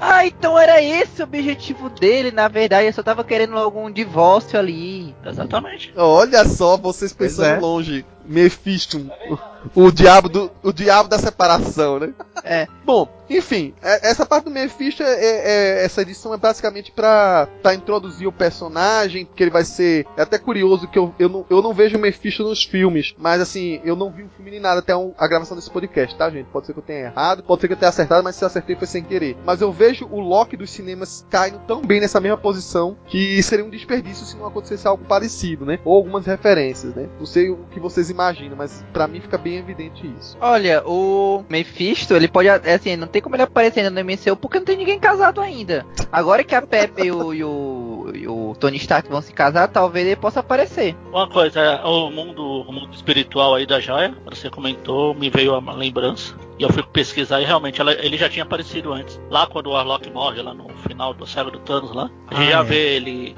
ele sentado no, no... É, é, tipo o finalzinho, inclusive, é, né? Final. pra onde foi. É, é, é, verdade. Essa parte aí do mundo espiritual lá do Varlock é porque, vamos, venhamos e convenhamos, Pip, Gamora e o Warlock eram personagens que o Starling adorava. E ele teve que matar eles, assim, a toque de caixa, porque a bicha tinha sido cancelada. Então ele queria dar pelo menos um final feliz pros três. É, pra preservar. Aí né? ficaram lá. É, é, é, é, bem, é bem o finalzinho dos heróis caminhando pro horizonte, né? Uhum, exato. Eles. É, e aí eles são trazidos de volta aqui no mundo espiritual. Os outros personagens que, que inclusive o Adam Warlock matou usando a joia da, da alma aparece aqui. Então tem aquele juiz, eu me esqueci o nome dele agora. Kreitor. É juiz é, Krator, é, enfim, tem uns outros inimigos que aparecem, depois aparece a Gamora e o Pip, e aí o, o surfista fica meio confuso, né? O que que tá acontecendo, tal, não sei o que. É uma maneira deles, inclusive, recontarem a origem do Adam Warlock barra da joia da alma. Então eles fazem um, um recap aqui nesse meio dessa história. E aí eles encontram o Adam no alto de uma montanha lá, quase como um eremita. Aí é engraçado que o, o Rolim, provavelmente a pedido do Starling, né? Coloca ele assim bem, bem mais enigmático, bem mais messiânico do que ele já era, né? É, quem, quem leu as histórias é, antes do Starling assumir, inclusive, né? Do Roy Thomas, sabe que o Adam Warlock era pra, praticamente um, um, Jesus assim, é, recriado naquele outro mundo, do mundo paralelo, né? Então tinha todas umas referências religiosas ali sendo colocadas, né? E aqui ele volta como um cara que é bem sereno, com conhecimento acima, mas ele é muito mais resguardado. Então ele deixou o personagem que tinha antes dúvidas, tinha os questionamentos, era uma coisa até mais parecida talvez com a linha dos bicha prateado. Aqui ele virou o cara que tinha o poder, o conhecimento além, mas ele só iria repassar isso no momento certo. Quase como se fosse um, sei lá, um senhor Miyagi da vida, né? Um, um mestre ancião, é, um mestre dos magos, sei lá, uma coisa desse tipo, né? E enfim, ele, é, quando ouve falar de Thanos. É até engraçado que aqui ele fala que Thanos, é, de certa modo, foi um aliado dele. Então ele não veio Thanos realmente como inimigo, né? Então ele meio que concorda de algum jeito de ajudar os caras a voltar. Então o Surfista e o Drax, né? O Drax até então tava brigando com a Gamora, né? Que por sinal, acho que foi a única participação realmente ativa da Gamora em toda essa saga, né? Que até em Desafio Infinito ela ficou bem apagada. Mas aqui ela, ela fica tentando lidar com o Drax até ele se acalmar. E o Arlok volta. Quando ele volta, ele consegue é, jogar os dois heróis no, no corpo deles de volta, né? No nosso plano. Mas uma coisa que ele deixa o surfista prateado com a pulga atrás da orelha é que ele diz que a alma do surfista prateado é diferente. De alguma maneira ela não é a mesma alma, ou estava em desconexão com o corpo dele, por aí vai. E aí a gente vê na história que segue, quando assim que ele volta pro plano terreno, o surfista indo visitar o, o, o Galactus, e o Galactus meio se preservando, assim, olha, o que, é que você fez comigo? Não, você não precisa saber, tal, não sei o que. Até que, enfim, o Galactus diz, olha, o que, que eu fiz foi o seguinte, você não ia aguentar pelo seu caráter, pelo seu estilo, né? Ver as mortes que você ia causar, a quantidade de mortes que você ia causar, cada mundo que você mostrava para mim para eu consumir. Então meio que manipulei sua alma de tal maneira que você não tivesse mais o sentimento de culpa. Então basicamente a gente vê o, o Subbicha Prateado reganhando de novo esse sentimento de culpa, né? Mais uma coisa que deixando ele menos mecânico, né? Menos robótico como a gente conhecia, né? Então tem até uma cena bem marcante que eu me lembro na época, que é à medida que ele vai sentindo aquela culpa, né? Ele começa a sangrar pelas mãos. Ele, ele vai sentindo, tipo, a mão. Você tem sangue nas mãos, aquela. É, aquela é literalmente, né? É. Ele acaba quase se afogando na, no sangue lá. E o Galactus puxa ele aí, vem cá. Quer que eu desfaça a bagaça aí pra você voltar? Engraçado não, não. que. Vou me livrar disso. É, é, engraçado que essa, essa parte aí quebra aquela regra que tinha antigamente, né? Do surfista que dava a ideia de que o surfista, quando estava com o Galactus, na verdade, ele usava a bondade dele para tentar achar o planeta mais desabitável que dava para digerir, né? Então, nem, tão, nem sempre, né? Não, é que é que isso aí, as duas coisas se conciliam, é que com o tempo ficou cada vez mais difícil dele achar e demorar mais tempo. Então, o Galactus é. ele deu um assim, um cheque moral no cara. E aí, isso aí continuou com ele até a Alice, Alicia Masters, sem querer desfazer esse cheque mental com choro.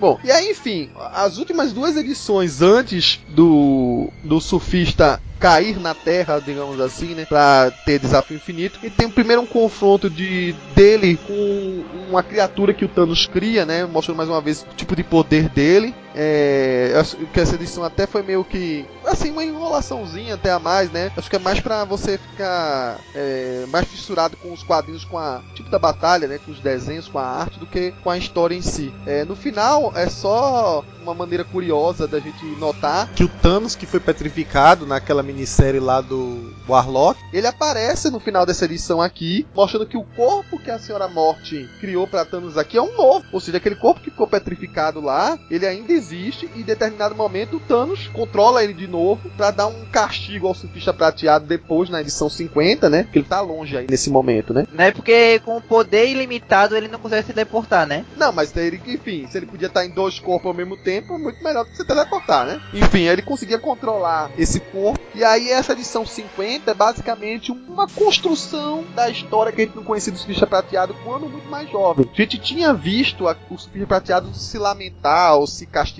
pelas mortes que causou com o Galactus. Mas na verdade, essa coisa de puritanismo que o personagem envolvia nem sempre existiu ou não era aquilo tudo que apresentava ao público, ao, aos leitores até então. Então o que, que ele mostrou nessa edição aqui? É que aquela, é, aquele lugar maravilhoso que era, que, que era Zenlar, nem era isento de ter umas falcatruas ou umas pessoas fazendo coisas erradas. Então ele mostra um, um- o Thanos surge com essa personificação de pedra para mostrar um pouco do lado obscuro do personagem já de antes, do passado dele antes, né? Então tem um lance do pai dele, que era um cientista que estava até recebendo uma premiação X lá, sendo reconhecido por um trabalho. Só que aí depois ele descobre que, que o pai dele, na verdade, roubou boa parte da. Pa- Pa- Paulo conhece mais esse lado que ele tá fazendo doutorado agora, eu já fiz também, né? Roubou as informações de um cara, mas não citou o cara, né? Então ele não, é nem, não chegou nem a ser plágio, né? Ele roubou a pesquisa descarada do cara, deu uma de Watson Crick, né? O- Na, o que o cara, assim, o, como- pelo menos no formatinho, eu não cheguei a ler no original, mas no formatinho que é dito é que, ah, tinha uma equaçãozinha que eu esqueci de referenciar o cara no meio de uma mega equação de 200 páginas, aí ele, Somo Pod, você esqueceu de botar esse apode, você é o pior cientista do o mundo. Paulo é exagerado pra caramba. Não exagera, Paulo. Não, mas foi uma coisa dessa assim, É, mas aí tipo, vem, o cara... foi bem isso mesmo. Foi, Ele esqueceu é- um detalhezinho lá. É, Enfim, parte da pesquisa do cara devia ser ao outro. Enfim, o pai dele, a moral da história desse é essa. O pai dele ficou em maus lençóis. Ficou, tipo, ah, é, a sociedade negando ele e tal. o. E o filho, que era ele, em determinado momento podia confortar o pai, tava se sentindo humilhado, é, humilhado não, sentindo é, remorso, né? Pelo que fez, pelo erro que cometeu. O filho podia ir lá confortar ele, mas não, tava bravo também com o pai, se juntou com a galera lá que tava meio criticando ele. Ficou mais entretido com a pista que tava vazando, disse: ah, não vou. Meu pai que arque com as consequências do que fez. Ao ponto do pai dele se matar, né? Depois cometer suicídio pelo erro que cometeu, né? A sociedade. Aquela coisa bem exigente, uma sociedade pior do que, sei lá, a, aquela, aquela parte mais antiga do. Que, eu não sei se era na, no Japão, né? Que o pessoal dizia que se o filho não passasse em tal ponto da faculdade se matava. Não sei se é lenda urbana isso. Não precisa, não precisa muito antiga, não. Hoje em dia ainda tem isso. É, enfim, eu não, não sei se é lenda urbana ou se isso é verdade. não, não é.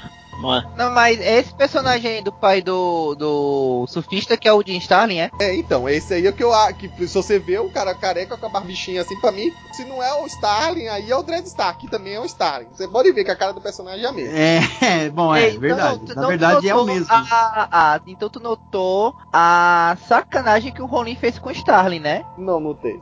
Cara, o, o Rollin, ele escreveu. Não, ele desenhou o Starlin como um personagem plagiador numa história que o Thanos está. Ele só faltou dizer: essa é por você, Jack Kirby. Mas aí não foi o Rolim, foi ele mesmo que se colocou. Mas eu não acho que teve essa metalinguagem tão longe, não. Enfim, o surfista depois descobre que o pai dele se matou e fica mal pra caramba, tal, não sei o que. Então é a memória que o Thanos resgata e posta assim, ó, tá vendo? Você me critica, que eu sou ruim tal, não sei o que, mas você também tem suas, é, suas negritudes na sua alma, bababá, você já era al- algo assim, não vai botar a culpa em Galactus por ter é, te tornado do jeito que, que você acabou sendo. Você já não era essa, essa coisa pura e essa, esse cara de caráter tão bom como se prega, não. Você também tem uma alma meio suja tal. Então, enfim, o surfista, no final das contas, acaba sofrendo essa humilhação. Aí o Thanos de pedra ele fica tão puto que fica destruindo o Thanos de pedra várias vezes. Até em determinado momento que ele vai pro espaço. Aí eu não sei em que determinado momento como é que o Thanos atinge ele. Leva a porrada, se descontrola e cai que nem um meteoro na casa do Doutor Estranho lá, né? Destrói aquela vidracinha famosa da dele. E aí já é o pontapé pra desafio infinito. É, duas coisas. Esses personagens dentro da joia aí, esse- primeiro que eu queria falar que esse juiz Krator aí é a versão da Marvel pra bolacha Traquinas, porque ela é uma bolacha Traquinas gigante, né? Segundo, que eu fiquei com dó do Galactus nessa reta final aqui que o Thanos fez com ele. Cara, não se faz um negócio desse, Thanos. Pelo amor de Deus, que isso? O, o Galactus não merecia. Galactus tá lá preparando a jantinha dele, no planeta dele, aí coloca todo aquele maquinário em cima para sorver o planeta, vai lá, o Thanos estala os dedos e some com o planeta. Cara, imagina, você colocando a mesa, você rouba a marmita da pessoa. Que, que papelão é esse, cara? Eu vi aquela cena, o Galactus lá, aquele monte de maquinário, tudo pendurado assim no espaço, e a janta dele sumiu. Meu, dá pra você ouvir o estômago do coitado do Galactus roncando. Cara, não, não se faz isso, cara. Que dó, Na cara. minissérie ele faz de novo. É, você vê o Galactus. É, pois é. Né? Como não, esse cara não vai fazer isso de novo, não é possível. O cara não, tá provocando o. Galactus com fome. É, é papo errado. Nossa, cara, você vê o Galactus um cara de bobo, assim, ó, pendurado assim no espaço, com um monte dos talheres dele, né? Entre aspas, os talheres dele, tudo. Puta, a minha janta foi embora, mano. Não é Podia ser assim. pior, não. Ei, mas sério, podia ser pior. Lembre-se que na Guerra Secretas o Galactus já tinha transformado a nave gigante dele, maior que o sistema solar, em energia e absorver. Chega o Dr. Dino, peguei primeiro, ha! Pois é, cara. Ninguém tem respeito pelos chefes de cozinha da Marvel, né? É tu que o cara vive com fome, né? É, pois é, todo mundo mexe, né? Sacanagem. Então essa parte aí serviu pra trazer o Warlock de volta pra dar esse, como o Coveiro falou, mas para dar um pouco mais de humanidade pro surfista, que era apenas um boneco do Oscar de segundo colocado. Aí ele vai lá e ele recupera o boneco de Oscar do primeiro colocado, que é o Warlock. E- É, tanto que tem uma hora numa minissérie que eles falam, ah, chegou o surfista prateado e o surfista dourado aí. Pois é. tanto, tanto é que um é ouro, outro é prata, né? Exatamente. E, e eu quero deixar claro que vocês falaram um monte de plágio aí, eu não citei o slot em nenhum lugar. Próximo. É, agora citou. Cheque aí, Paulo.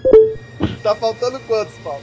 É, só o Benji. Ai, ai. Essa história aí ela ainda foi especial porque era Civil Surfer 50, então provavelmente o editor deve ter chegado pro Stalin. Starling, é hora de contar a, a origem do surfista. Eu tenho que falar sobre o Desafio Infinito. Origem do surfista. Aí o Stalin pegou e resolveu lá. E se o Thanos virar o psicólogo do surfista? Vamos brincar com isso. Aí o Thanos olhou assim, eu tenho todo o poder do universo, mas levei o chute da morte. Ah, vou ser psicólogo, né? Não tenho nada pra fazer mesmo. Aí foi lá e ficou brincando de psicólogo. Aí eu sei que ah, o último quadro da, da história também é um splash page. Que é a cena lá que o surfista já tava todo bebo lá depois de ter tomado umas com Thanos e cai no santuário do Doutor Estranho. E essa cena vai ter também no filme, só que é o Hulk no lugar do surfista. Isso. É, eu acho que a gente vai ter um monte de easter egg aí. Quem comprar esse encadernado da Panini aí é, vai se divertir, porque deve ter, claro, com outros personagens substituindo as posições, mas deve ter muita coisa interessante aí. É, lembra, não sei se o Coveiro vai lembrar, quando saiu um vídeo, acho que ano passado, ano retrasado, sei lá. O primeiro vídeo de Guerra Infinita que saiu dos bastidores, tinha uma imagem de um ônibus gigante. O ônibus, a revista, não o veículo. Eu sei, eu monte sei. Eu tô doido por aquilo. Aí, então, Na verdade, eu é, só não quero aquilo porque agora surgiu um, um box do- com todas É, as um crossovers, todo, cro- todos os tains, na época não chamava tain, mas enfim, toda, tudo que tinha sobre relacionado às três séries, né? Então e lá esse, tinha essa imagem desse tijolo gigante lá com um monte de post-it nas páginas lá. Ah, pode, pode ter certeza que vai ter relação, claro, né? Vai, vai ser isso a saga do infinito, né? As duas que devem ter mais coisa. Bring it to me. Bom, então vamos falar da minissérie em si. É, A gente não vai aqui detalhar ponto a ponto, porque a, a minissérie acabou de sair na, na Panini. É, Muita gente vai se deliciar lendo ela. Acho que a gente vale a pena só citar. O... Usem luva, senão a revista apaga na sua mão. Jack. Ah, mas já tinha fazido o cheque aí. Não, mas agora foi falando mal. Exatamente. Então, o Thanos com poder supremo agora, meio que babado pelo Mephisto, né? Que toda hora fica, ó, você agora é um deus, pode fazer de tudo, tal, não sei o que. Mas aí, como o Paulo vai querer fazer a piada depois, eu já vou adiantar. Não, não adianta nada desse poder divino aí. E se ele não tem, o, digamos assim, a atenção da morte, né? Que é o que ele tá realmente atrás. Então, Thanos chega a fazer várias coisas antes pra realmente reconquistar a morte. Então ele chega a trazer a, a, a familiar, os familiares dele, sabe, estavam perdidos ou para castigar eles. Então ele traz a Nebulosa, é, que já tava toda ferrada, traz o irmão dele, né, o, o Star Fox também, e aí começa a castigar eles na frente da morte. Assim, tá vendo? Eu também posso é, causar dor ou ou ser bem tenebroso tal, como se ela gostasse daquilo, né? De ver o sofrimento alheio. É, constrói um, sei lá, uma ilha flutuante em ódio a ela, com a cara dela, né? Com é, o rosto dela sendo homenageado, né? Sendo venerado. Enfim, até o momento que o Mephisto lembra ele. Caramba, Thanos, o que ela quer mesmo você não deu. Aí lembra, ah é, o que eu prometi não deu, né? Como eu de ser tão é, Relapso. relapso, né? Tão desatencioso com você, eu prometi que acabasse 50% de toda a vida. Então ele estala os dedos, que é uma coisa marcante, que pra quem viu alguns trailers aí já sabe que tem essa citação pelo menos duas vezes aí, não quer dizer que tá no, esteja no filme, mas no- nos trailers de Guerra Infinita tem essa citação, né? Ele estala os dedos e aí realmente 50% da, da vida da, da- do universo some, né? E isso cria um caos tremendo, né? Isso é assim todos os alertas vermelhos que se pode ter no, no mundo, né? Se você vê direitinho ao longo dessa minissérie, você vai ver que os Cris falam assim: aconteceu isso. Só quem pode ter feito isso são os malditos inimigos da gente, os Skrulls. Vamos brigar com eles. Os Skrulls falam, miseráveis, só pode ter sido os Cris, ou seja, a metade que sobrou de cada império vai brigar entre si. Na Terra é a coisa mais curiosa do mundo, porque países, né, ficam ensandecidos. Doutor Destino, inclusive, que é um monarca vilão, também fala assim: pô, como assim? Eu preciso investigar o Como é que é? Pera lá, pera lá, pera lá. Como foi que você chamou ele? monarca vilão. Por... Não, pera, ele estava salvando. Ele, eh, olha, o Reed Richards apareceu pra ajudar no, nessa, nessa saga toda. Ele se fingiu de morto a saga toda pra não ter que desafiar o Thanos, enquanto o Doutor Destino dá a cara tapa a seis edições inteiras. Se fingiu de morto, tá bom. Enfim, aí o Destino também fica assim, pô, como é que pode estar acontecendo isso? Eu vou investigar, né? Ele vai procurar o que é que tem de diferente na Terra que pode significar, pode ter acontecido algum problema. O- os heróis, eh, os Vingadores, eh, todo mundo vai vindo assim, os, os- de uma hora pra outra, no piscar dos olhos, as pessoas sumindo. Ele fala assim, putz, cadê você? Então o Capitão América ele vê a, que o Gavião Arqueiro e a Cersei sumindo. Na, na Costa Oeste também é outros, é, em outros supergrupos de novos guerreiros, enfim. Vai acontecendo isso com vários assim. E fora eles estarem desfalcados, né? Em determinado momento até eles puxam um telão pra mostrar quantos heróis realmente eles contabilizam que sumiram. Paulo falou aí do, do Reed Rich, mas todo o Quarteto Fantástico foi escanteado nessa história, né? Sobrou nenhum. É, pra dizer que não tinha um, um, um tocha humana, foi o tocha humana dos Vingadores da Costa Oeste. Mas enfim, vários grupos assim que o Starling falou assim: ó, não quero trabalhar com esse, não quero trabalhar com esse, não quero trabalhar com esse. Vamos descartar todos esses, né? Essa é uma saga à frente do seu tempo, porque o quarteto e quase todos os X-Men foram escanteados. E o Demolidor também. Os heróis lá da, da, da Netflix da, da Fox sumiram. Stalin tava prevendo prevendo a boicote da Fox. É, né, assim, tem uma, tem uma justificativa editorial. Parece que o editor do X-Men na época, ele não queria os X-Men envolvidos, só deixou, liberou É. o Wolverine e o Ciclope. Mas se tu for olhar na história, parece que realmente o cara é, é da Fox, então some. É. Bom, e aí fora isso, os heróis que sobraram, eles tiveram que lidar com o desaparecimento do resto do mundo. Tipo assim, não é só porque desapareceu aqui e ali, não, né? O, até o Homem-Aranha fala, vê os pedestres sumindo, vai pra casa, a Mary Jane sumiu. Mas tem, tipo, piloto de avião que tá sumindo, né? Aí some, cadê os pilotos? O piloto com o piloto sumiu, o avião caindo, teve que parar isso, teve que parar esses desastres, essas coisas e outras. Vira um caos no mundo, né? Eu até me lembro, acho que foi um, um filme, o Magari que é fã de Nicolas Cage aí, tem um filme desse, assim, tipo, que o aviador é, some, né? Eu só, eu acho que um some e tal, que no avião um monte de gente some. Tu já viu esse filme, Magari? Ah, que fala, que fala do arrebatamento, né? É, o Arrebatamento. Pois é, eu já tava pensando, eu já tava pra comentar isso, cara, que tipo, É. na verdade, como é que nenhum dos heróis olhou assim, é, caramba, teve arrebatamento, só os bons morreram, a gente tá lascado. Aí eles olharam assim, quem foi que morreu? Ah, tem o Reed. Ah, então os maus morreram também.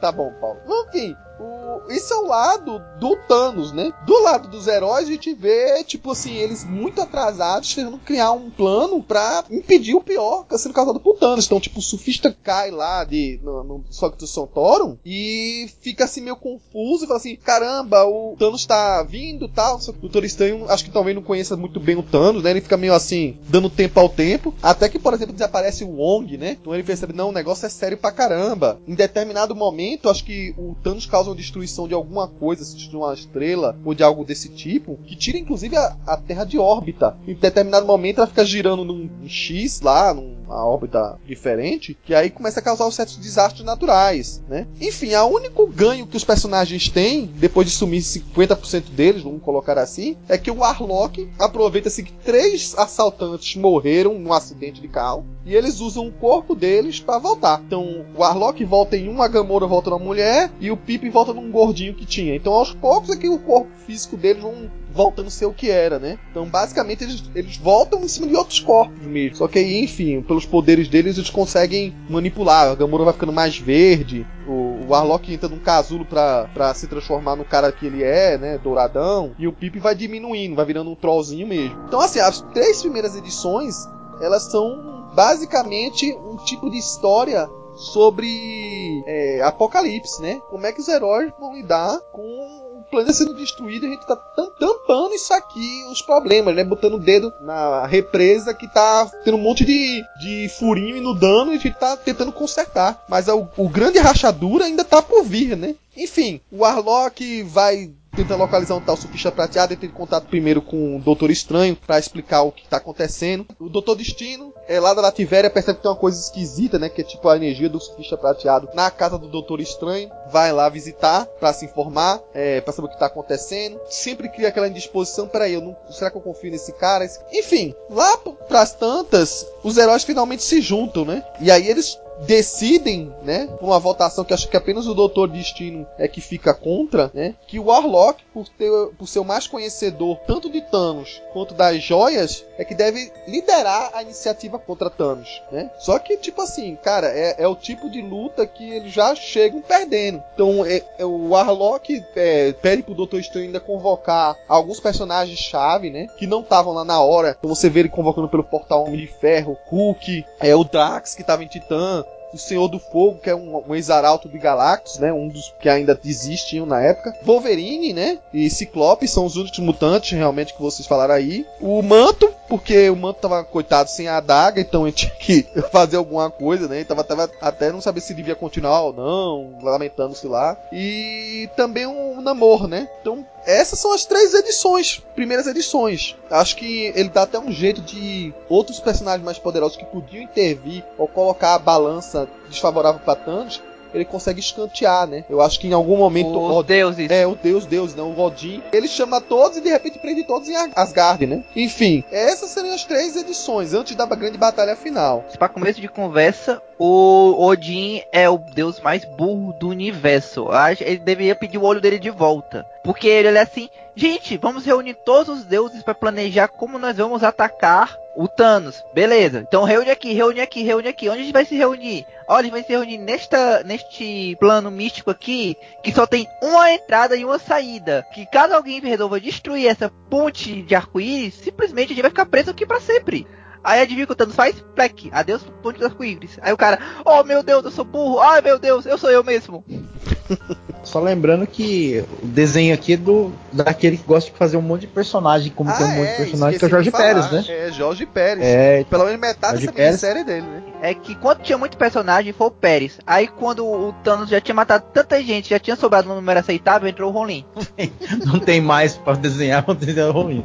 É, mas ele já tava sobrecarregado já, aceitou isso daqui, deu um bololô danado depois é, dele ter aceito, mas, meu, ficou, ficou bem legal. Assim. E assim, fora a, a questão, né, se falar um, um comparativo bíblico aí com arrebatamento, as catástrofes assim são bem, né, tipo, o, o Thor tem uma hora que ele viaja ali, passa em cima do Japão, cadê o Japão? Afundou o Japão todo, né?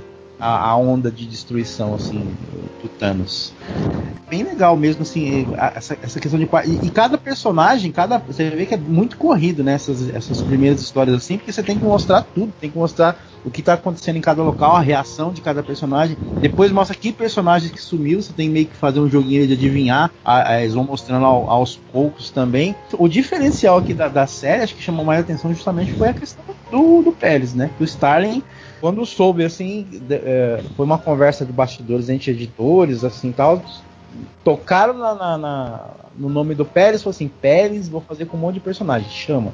E ele aceitou. Ou foi o contrário, né? Fazer, eu É, preciso, Mas preciso ele, de alguém, ele né? amargou, Ele amargou um pouquinho a decisão depois, no finalzinho a gente fala, mas ele amargou um pouco a decisão. Mas é aquele negócio de ser zoião. Falou assim: vamos fazer isso? Vamos. Mas você não tá fazendo mais cinco revistas? Tô. Mas você quer fazer? Quero. tem, é, tem, que pensar antes de aceitar as coisas. Ele chegou tipo o. o, o aquele urubu lá do pica-pau. Não, o corvo do pica-pau. É. Você disse centenas de personagens? É. É, mas o que você falou, Marcos, é, é, interessante, porque as três primeiras partes mostra realmente essa sensação de urgência a todo momento. Não é tipo assim, olha, aconteceu essa grande catástrofe, agora vamos nos reunir e tal. Tá a todo momento piorando a situação deles. Então. É, coisa já aconteceu, né? É, exatamente. É coisa assim, nem chegou ainda, como eu falei, nem chegou ainda a ser o pior, a passar pelo pior, entendeu?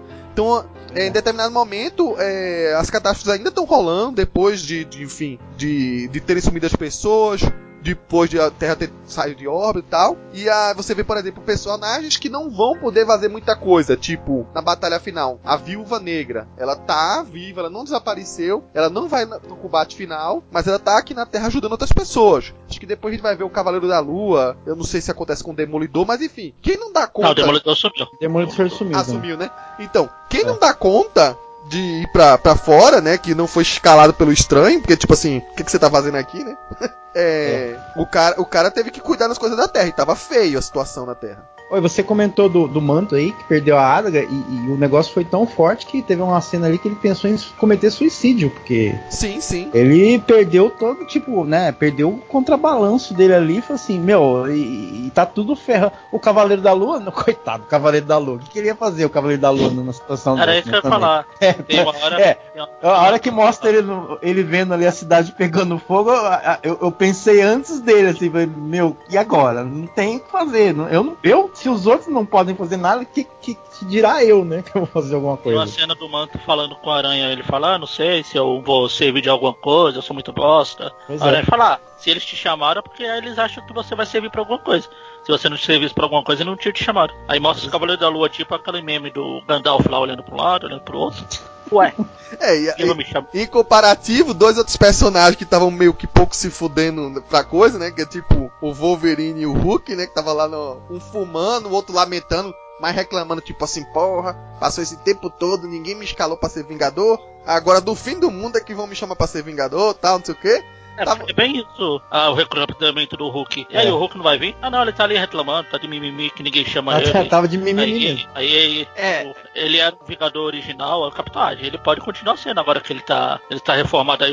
Opa, então agora eu vou, tô aqui. E, e aí ele tá lá na, na, com o Wolverine depois lamentando lá, né? Tá jogando conversa fora, fora com o Wolverine lá no, no, teto lá da mansão dos Vingadores, né? Aí chegou Adam Marlock e fala: Olha, vocês nem são os mais poderosos aqui, mas vocês são os que podem dar uma conclusão definitiva. Então, se puder, façam, né? Então, é, assim, você não tem essa frescura de matar ou não. Então, se tiver uma chance, Mata o desgraçado. Então cada um realmente tava tendo uma função ali. Você vai ver que as, o Starling selecionou a dedo os personagens. Não são todos. Você vê, não é um Acho que talvez em Guerra Civil tenha tido mais personagens do que essa batalha final aqui de Desafio Infinito. Mas ele selecionou ação, os personagens que eu vou mostrar nas cenas de batalha. Eles têm funções, ou pelo menos assim, mostrar um conflito interessante entre eles e Thanos, né? Porque acaba sendo até criativo o combate, né? Da maneira que é feito. É, o combate, combate foi bondade sua. Aquilo vai ser um massacre. É, é. Não, só ia querendo corrigir você, porque você tá fazendo uma narrativa muito pro Thanos.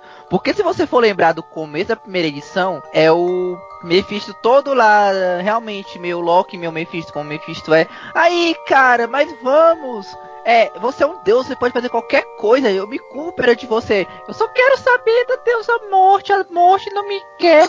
Aí ele, ele pega e volta pra lá e o Mephisto. Ah, pelo menos esse cara se casar, eu vou conseguir um divórcio foda. Tá aí, deixa que eu te ajudo. Aí estão indo. Aí volta lá pro surfista, o surfista.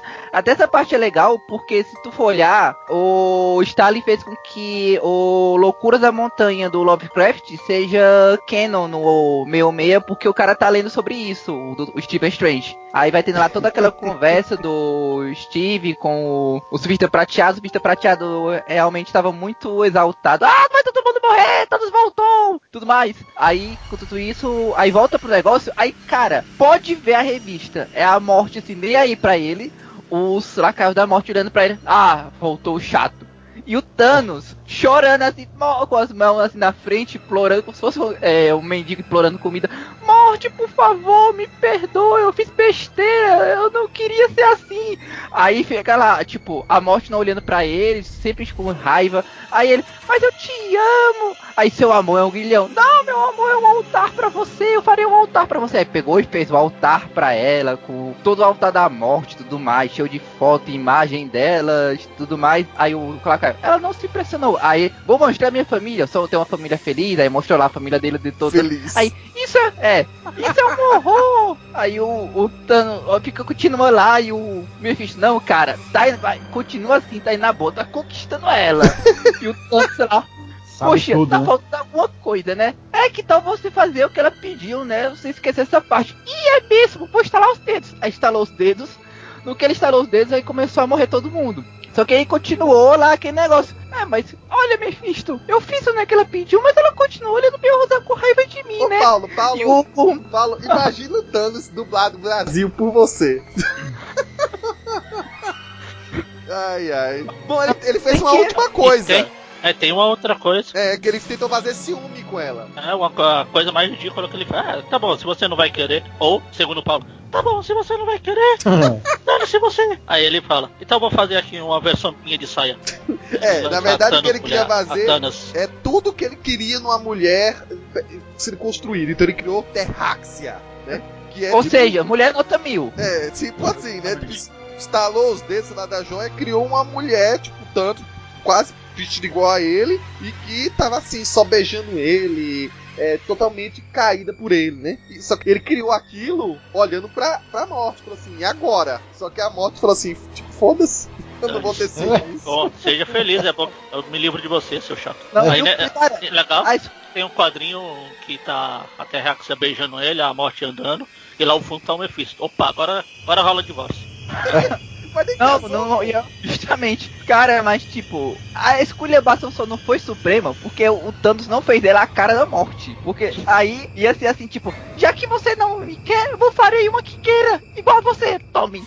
Antes mesmo de partir pra batalha final mesmo, que começa a partir da quarta edição, tá? Só tem uma coisinha, o Warlock, ele fez um plano à parte, puxou o surfista de lado, que era pra meio que deixar um- uma equipe de segurança se tudo der errado, que seriam as divindades cósmicas, né? Ou seja, o pessoal tava sendo bucha mesmo, porque eu não entendi, assim, por que não começar lá com as divindades cósmicas pra valer? E chega a se chamar nominalmente, ah, eles são bucha de canhão. É, pois é. Mas aí provavelmente eles estavam fazendo isso talvez pra ludibriar o Thanos, sei lá o que. Enfim, mas estavam todas lá. Eu acho que tem um quadrinho mais pra cá em que todas elas são ditas. É, então estavam lá, por exemplo, o Eternidade, né? Quasar com aquela com aquela cabeça lá que eu nem, eu nem sei mais o nome dela. O Loki. É, Loki. Epoch, é um era o outro. exatamente. Aí tem o Vigia, o Cronos, né? Que foi o, o deus de Titã, que foi o que criou o Drax. Aí tem as entidades que a gente conhece, né? Ordem e Caos, Amor e Ódio, o Estranho, né? Que é aquele personagem que já há um bom tempo já circula pelas histórias da Marvel. Galactus, né? Que perdeu o outro planeta, tava mais puto que tudo aí. Mais fome ainda. É mais fome ainda. E dois celestiais. Verdade. Ele escolheu só dois. Tipo assim, não precisa dar muito. Dois tá bom, né? Alguns deles decidiram que não iam se meter. Tipo, a Eternidade tentou só se consultar lá com o Tribunal Vivo. O Tribunal Vivo, não, o Thanos tá certo. Se ele pegou a joia, ele conseguiu sozinho, ele tem direito de destronar e tomar teu lugar, cara. Aí a Eternidade falou assim, filha da... Aí sumiu. E, e o Vigia falou, pô, o mundo vai se acabar, mas eu vou continuar assistindo essa porra de camarote. Então o Vigia praticamente é quem entrega pra Thanos o que, que vai acontecer. Aparece o Vigia lá na frente, assim, ó. Deixa eu sentar na primeira fila, cheguei primeiro. Então ele senta lá perto do, do, do lugar que o Thanos construiu o Thanos fala: Se o Vigia tá aqui, os heróis vão chegar daqui a pouco. Não, cara, agora tem uma coisa que eu acho engraçada, é justamente isso. Que, sei lá, tipo, o nível de prioridades do, dos vigias é, é inacreditável. Tipo, é, Thanos pegou a manopla do infinito e vai matou metade do universo. Ah, de boas. Tamo nem aí pra isso, só precisa de um vigia. Vai o vigia da Terra, que é o mais desocupado. Aí vai lá o Atu ficar comendo pipoca e assistindo. Enquanto isso, o filho do Xavier volta no tempo pra matar o Xavier. Não, tem que chamar todos os vigias do universo pra assistir isso. Bom, enfim, talvez os outros vigias estivessem correndo. Falaram assim, cara, essa parte não precisa assistir não, é muito chocante. Enfim, quando começa a batalha mesmo pra valer, o Warlock e o Surfista decidem ficar longe. Eles dizem que fica apenas um ano-luz de distância pra, tipo, Thanos não se sentir ameaçado por eles. Né, pelo menos ele ter isso. Ficam os dois lá esperando, enquanto os heróis da Terra vão brigar, né? Os que eles convocaram. E a gente sabe que, mentalmente, o Warlock tá entrando em contato com as entidades, esperando um sinal, né? Thanos podia acabar com os, os heróis e um estalar de dedos. Tanto que eles usam o estalar de dedos pra paralisar todo mundo, né? Engraçado que tem com a cena todo mundo parado. É, é, é, muito bem desenhado isso, né? Acho que ainda era o Jorge Pérez que estava aqui. Acho que ele divide depois com o do É. Mas é, é engraçado que eles ficam assim, os parados, eles. E o Thanos ca caçoando deles, né? Até o ponto que o, o Mephisto fala: pô, isso é uma grande oportunidade. Porque você, depois que conseguir esse poder absoluto todo, é muito fácil instalar os dedos e fazer o que a morte. Você já fez, inclusive, mata os 50%. Se você instalar os dedos e apenas matar os heróis, a morte tá nem aí pra isso, né? Mas se você agir como ela queria inicialmente, que o seu avatar mata grotescamente esses personagens, esses heróis, talvez ela, ela sinta paixão de novo por você. Aí o Thanos falou: beleza, então eu vou eliminar todos os, os outros poderes que me tornam onisciente da joia, não vou conseguir prever nenhum outro ataque, nem nada, não vou usar as apelações da joia, mas vou usar poder a, joia, a joia do poder, porque sou, sou eu sozinho contra essa cambada toda. E aí ele é, faz o tempo retornar e realmente acontece uma das batalhas mais criativas que eu já vi no universo Marvel, né? Porque o Thanos brinca com os heróis do que ele quiser. Então, se ele quiser, por exemplo, fazer que o martelo do Thor suma, né? E vale ressaltar, não era o Thor, Thor nessa época. Era o Eric Masterson, né? Só que ele não avisou isso pra ninguém, né? Então ele podia fazer o, o martelo do Thor desaparecer. Ele podia fazer os ossos do Wolverine, que eram de adamante, virar borracha. Ele podia criar um, um capacete visível pra prender a cabeça do Ciclope pra ele não soltar raios ópticos pra cima dele. Enfim, ele podia fazer o que ele queria, né? Ele podia jogar Drax e, e o Senhor do Fogo pra longe do tempo, né? Jogar pro passado, é, transformar pessoas em cristais, transformar em, em bloquinhos de. Enfim, as cenas são muito bacanas, né? E as- elas são pesadas, né? Em determinado momento, é, o Quasar, vale ressaltar, ele tinha as pulseiras quânticas que o Aí sim, o antigo arco-inimigo do Thanos, né, que era o Capitão Marvel, tinha essas pulseiras. Aí o Thanos fala, ah, você que é o herde- o herdeiro do meu antigo arco-inimigo e tal, é, tô com as pulseiras, essas pulseiras que vão te derrotar. O Thanos destrói as pulseiras com as mãos do cara, né? Então era pesado pra caramba. Tem a cena icônica do Capitão América, né, também sozinho, ele que tem um menos poder ali pra derrotar o Thanos. E aí é é uma das cenas que eu acho a mais marcante de todas, que é a- no comando do Warlock, né? O surfista prateado se aproveitando que o Thanos não era mais onisciente, tentando roubar a luva dele, viajando na velocidade da luz, em segundos. E aí o Thanos percebe no último instante, abaixa a mão, né? O surfista erra de capturar a luva e ele fala, putz, eu tava sendo enganado a todo momento pelo Warlock, né? Ele tava querendo que eu fizesse exatamente isso, mas agora não mais. E aí tem a outra briga de verdade também pra valer, essa pesada pra caramba, que é com todos os seres cósmicos. E aí eles conseguem, mesmo com Thanos com a luva, né? Com todos os poderes de volta, ele eles conseguem fazer alguma coisinha com o Thanos. Não por muito tempo. Mas você vê às vezes que eles causam tipo uma dicotomia do Thanos, né? O, Mestre Ordem e o Lorde do Caos. Tentam dividir a ele, né? Uma parte fica toda doida, uma parte fica toda parecendo um gráficozinho de 8 bits todo regular, né? Começa a também ficar confuso quando tem uma dicotomia entre o amor e ódio, que a mente dele fica confusa. E os personagens, assim, jogam poderes a nível cavalares, né? Tipo, os celestiais, eles jogar planetas em cima do de Thanos. E é tanto que assim, destrói todo lugar que estava próximo. Apenas alguns personagens conseguem se manter vivos, né? Eu acho que, por exemplo, o, a morte ela, ela protege tanto Star Fox quanto o, a Nebulosa, né? Ela cria uma redoma e os dois ficam vivos só por causa disso. O surfista e o Warlock eles têm que fugir numa velocidade incrível, porque todo, toda a realidade ao redor estava sendo bagunçada, destruída, assim, tudo estava sendo consumido, né? Então no final ele consegue ainda prender os deuses lá, né? Os, os- as cósmicas, prende até o Mephisto, porque o Mephisto ainda se aproveitando da situação, tentou roubar a luva dele em determinado momento. A morte também agiu contra ele em determinado momento, ele também prendeu a morte. E aí tem uma briga final com a eternidade. O Thanos vence, sobrepuja a eterni- eternidade. E aí ele se torna a a, a entidade suprema cósmica, assim, né? Toma um lugar, como o tribunal vivo estava prevendo, né? De tomar o lugar e ser, ele ser tudo. Se tornou um deus, praticamente, ali, né? A existência, praticamente. Só que ele dependia da manopla e das joias para continuar sendo a existência. A única coisa que ele não fez é ter é, pessoas fiéis para preservar o corpo dele. E aí tem a grande reviravolta da história, que é a personagem que ele menos se importaria que provavelmente tava com até com tão deformada, ela tava até, sei lá, com o cérebro meio funcionando a, a na limitação assim para sobreviver, né? Bem, é a personagem que ele menos podia acreditar que pudesse fazer um mal para ele, né? Que era a Nebulosa. Então ela toda deformadazinha lá, viu uma grande oportunidade de ele não estar tá mais com a consciência dentro do corpo dele, arrancou a luva dele, colocou, recuperou seu corpo e aí, é... bom, enfim, tem um grande virada do jogo que acho que já leva para a parte final até a posição do Thanos na história muda, né? Jim Stark não ia terminar a história colocando ele como um grande perdedor, afinal, né? Mas a gente chega daqui a pouquinho lá. Vamos falar dessas grandes lutas aí. Eu gostei bastante, diferente do que você fez a comparação mais cedo aí com Guerra Civil. Aqui você vê os personagens sendo usados como eles devem ter ser usados mesmo. Você que também bem desenhado, você vê, mesmo que sendo quadrinho, que é só uma imagem parada, você consegue ver que o personagem, quando ele paralisa todo mundo, você consegue ver que o personagem tá parado, é só. É o quadrinho que não se mexe, no caso.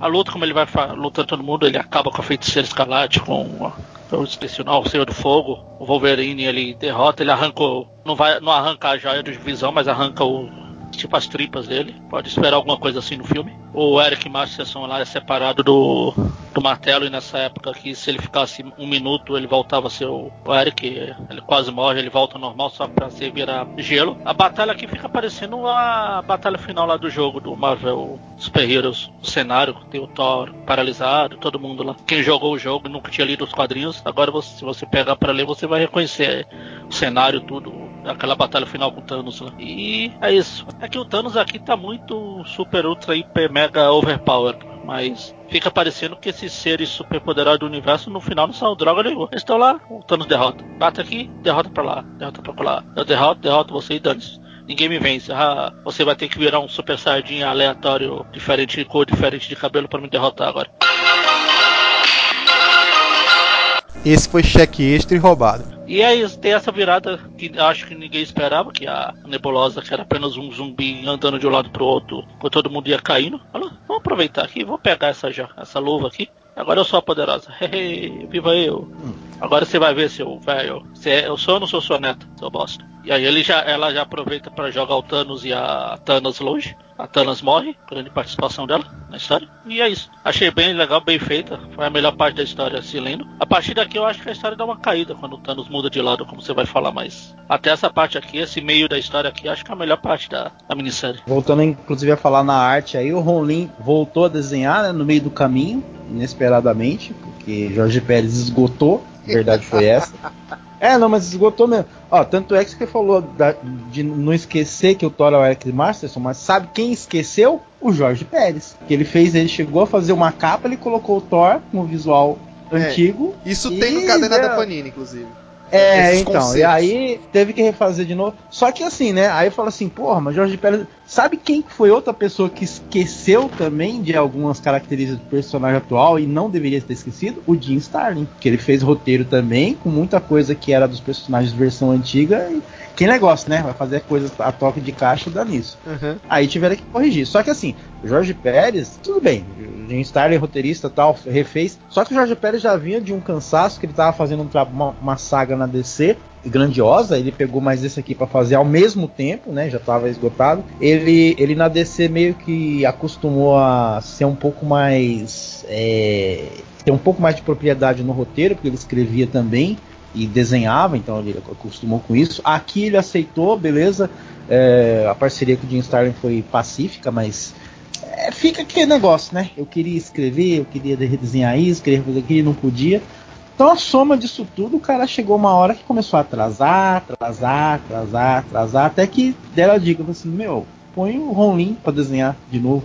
E tem até uma, eu acho, eu uma entrevista uma vez que o próprio Jorge Pérez falou assim, meu, devia ser o Ron desde o começo. E o Ronin, assim, é, é impressionante que assim, ele não muda de uma edição para outra. Ele tem, tem uma, uma edição que é o Jorge Pérez começa e o Ronin assume, né? E assim, o traço é diferente, mas você vê que não perde o pique, né? Dá pra. Você leva de boa, assim. Você vai perceber, opa, não é o Jorge Pérez, mas você não vai perceber de cara, né? Ele, ele, ele emulou muito bem. Emulou, que eu digo assim, a, a quadrinização, não o traço, né? Mas ele conseguiu substituir muito bem. Pra quem vai, quem for ler o esse encadernado pensando no filme dos Vingadores, vai ser isso aí, foi esse massacre aí. E como tu mesmo disse, a única razão pela qual teve luta é porque o Thanos é idiota e caiu no papinho do Mephisto. Não, eu vou aqui enfrentar eles só com o meu poder de semideus para poder impressionar aqui a morte. Porque ela não se impressionou com nada que eu fiz até agora, mas ela vai se impressionar se eu transformar o Wolverine com um osso de borracha. Com certeza ela se impressiona com isso. É, eu me impressionei, cara. Ó, confesso que foi uma luta impressionante. Na- no meu referencial de lutas de grupo de minisséries da Marvel, essa tá entre uma das primeiras em termos de quadrinhos, tá? É, é porque foi a primeira que deixaram o cara matar todo mundo, né? Porque era, aliás, é a coisa que menos faz sentido em lutas de um monte de galera contra vilão da Marvel, digamos assim, tipo, Galactus tá na Terra, vem Vingadores, Quarteto, Demolidor, Homem-Aranha, Diaba 4, e não morre ninguém. Aqui acontece o que deveria acontecer sempre, é morre metade da galera ou morre todo mundo. É, é por conta das mortes, é, mas eu também eu acho que boa parte é essa minissérie toda ela é escrita num clima de urgência muito bacana, entendeu? Desde as três primeiras edições de que é, é uma corrida contra o relógio, como essa minissérie. Então é aquele negócio. O- os personagens não são muitos, não, eles não estão todos atacando de uma vez. Eles seguem, tipo assim, uma ordem de, pra você entender como é que as coisas estão acontecendo. É óbvio que a, a primeira coisa que a gente pensa assim, ó, por que não atacou tudo de uma vez? Em determinado momento, até alguns atacam, né? No comecinho, Namor, com o Thor, com o Drax, com o Hulk e tal. Mas é, é, é uma maneira interessante você trabalhar a narrativa de você ver como é que ele é, neutraliza cada um de um jeito assim curioso, né? E, e- explorando das muitas maneiras as joias, né? Então, é, é, para mim é, é por conta disso. Na verdade, é a maneira que ele faz cada confronto pessoal. Se ele não tivesse matado por matar, matar, não, não, é esse o grande ponto alto da, do que eu acho dessa luta, sabe? Depois disso tem a parte lá é, das entidades que eu acho que foi assim, tipo, não é chamando todas as entidades, é, é o que tinha pra aquela hora. Porque se tu for olhar, não faz sentido, tipo, celestiais. Ei, celestiais, o mundo está acabando. Dá pra você mandar todo mundo? Não, só dá pra mandar dois estagiários. Até contra o, o, o Reed Richards, eles mandaram mais celestiais, cara, pra tu ver como o Reed é uma ameaça muito maior que o Thanos. Ai, meu pai. Aí calma, que aí vem a cena mais que você quase ignorou, porque você deixou ela da forma mais impessoal possível. Porque quando tá lá, o, o Mephisto ainda chega assim. Ei, você tá com muita. tá com muito pesado. Eu vou ajudar você, vou tirar essa mão pra você. Aí o cara vai lá, dá um safanão no Mephisto. Nisso ele leva lá um golpe nas costas, ele vai olhar pra trás, aí a. Aí faz cena de novela, ele olha pra trás, não, senhora morte. Aí ela olha pra ele com a cara de, eu sempre odiei você. Mas por que você me traiu, senhora morte? Ai, Aí ela Deus. só continua olhando pra ele porque, tipo, ele já tinha matado todos os, os serviçais dela, não tinha mais quem pudesse ser o porta-voz. Então aparece o Eros. É, ela odeia ele mesmo, hein? Aí fica lá comendo pipoca e assistindo enquanto tem lá o caso de família. Ah, o, o Thanos começa a levar porra dos outros porque fica lá chorando. Não, senhora morte, você não! Aí, aí ele vai lá e. Ah, não quero fazer isso, tá presa também. Bom, vamos passar então pra parte final aqui. Eu não vou nem comentar essa narrativa do Paulo. Só dizer que o Eros não pode comer pipoca porque ele tá sem boca. Boa! Bom, a primeira coisa que a Nebulosa faz é despachar pra longe o Thanos e junto vai a Terraxa também. Terraxa até morre no processo, que ela não respira no espaço. Só Thanos ganhou esse poder. Ela esqueceu de dar esse poder pra ela. É, pois é. E aí o Thanos não ia ficar vagando eternamente, porque, enfim, tem um capítulo final ainda pra fazer. E quem vai escrever ele é o Jim Starlin, óbvio. Então o Thanos tem que estar lá. É... O Warlock pede pro o Doutor Estranho puxar ele do espaço pra dentro da mansão, né? Curiosamente, vale lembrar aqui, né? O Doutor Estranho abriu o portal, despachou todo mundo e ficou na Terra. Tipo assim, eu que não vou morrer agora. Enfim, quando o Thanos é, aparece, né? O Surfista nem sabia que o Warlock ia trazer o Thanos, começa a, ia ter uma briga danada. A Warlock não fala, calma, a gente precisa dele agora pra derrotar a neta, né? A Nebulosa. E vamos convocar também alguns outros heróis que, enfim, pelo que eu entendi, depois de virar é, bloco, virar gelo, ou expulsar, ou enfim, fazer qualquer outra coisa, o Thanos botou eles num limbo, né? Então nem todos morreram, morreram é, aqui. Então os que conseguiram se salvar, eles chamaram de novo ainda. Que seriam os poderosos ainda que não seriam tantos para o, o desenhar, né? Chamaram o Hulk, o Thor, o Senhor do Fogo, o Drax e o vilão Doutor Destino. Vilão uma pinóia. Você falou a última esperança do universo, aí chamaram o Doutor Destino novamente. Cadê o Luigi nessa hora? Cadê? Cadê? Ele ficou lá comendo pipoca e assistindo, fingindo que tava Vale morto. ressaltar aqui que o, o Hulk é, teve um tainho aí que eu nem vou comentar aqui, mas o, o, o Thanos diminuiu o tamanho do Hulk, acho que jogou ele de volta na Terra, uma coisa assim, que ele ficou tendo um tainho dele pequenininho, né, que foi escrito pelo Peter David aí. Mas enfim, uma nova iniciativa para derrotar o, o agora Nebulosa. Antes o, o Warlock chama o Thanos de lado, só para falar aquilo que ficou marcado pelo personagem pro resto da vida até, que foi o que o Paulo falou, de que no entendimento do Warlock, Thanos toda vez se deixava derrotar. Ele na verdade era um ser que criava poder incomensurável assim, poder ilimitado e toda vez ele deixava uma brechinha para se derrotar. E aí o Warlock acreditava que ele fazia isso de propósito. E dentro de- do, dele ele procurasse que ele venha encontrar isso. Aí no começo ele se nega, não, isso não é verdade, tal. Mas enfim, no final ele acaba se reconhecendo que talvez ele no fundo, no fundo não quisesse aquele poder, ou ele quisesse para outro artifício. Talvez ele só quisesse aquele poder para conquistar a morte mesmo, mas uma vez que ele não teve o amor da morte, acabou sendo irrelevante para ele aquele, aquilo lá.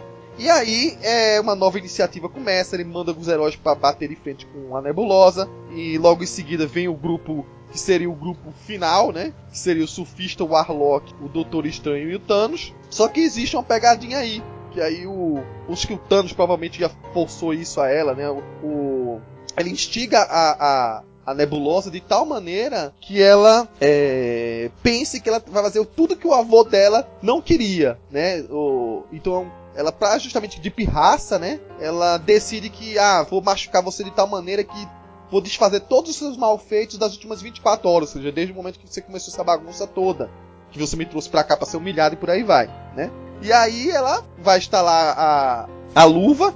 Antes disso, o Warlock faz um sinal pro Doutor Estranho meio que fazer uma magia pra colocar algumas pessoas, né, fora da, do efeito daquela magia, né? Vale ressaltar que o Warlock de alguma maneira estranha não está sendo reconhecido pela Nebulosa. Ela vê aquilo como se fosse uma pessoa invisível, né? É, ela, ela não vê ele, é como se ele tivesse invisível para ela, né? E aí realmente todo mundo volta para o que estava 24 horas antes. Então o Hulk volta pro bar onde ele estava, os Vingadores que tinham desaparecido voltam para a base dos Vingadores. Manto volta a encontrar a Daga, Drax e o Senhor, do- e o Senhor do Fogo volta pra Titã. Todos eles voltam, né? Mary Jane, é, enfim, só as pessoas que estavam daquele ciclo de proteção do Mago Supremo é que vão permanecer onde estavam, né? E apenas alguns heróis, segundo a narrativa, é que lembram do que aconteceu, outros nem vão lembrar. É, é curioso porque se a, a Nebulosa não pensou, né? Ela voltou 24 horas no tempo e esqueceu que ela era um zumbi 24 horas atrás. E ela fica toda engrenhada assim, tal, vai cair. É nesse momento o Thanos vai tentar roubar a luva dela, só que ela volta, ela mesmo zumbi, ela consegue pensar, né, em questão de segundos e voltar ao corpo dela. Volta, prende o Titã de novo.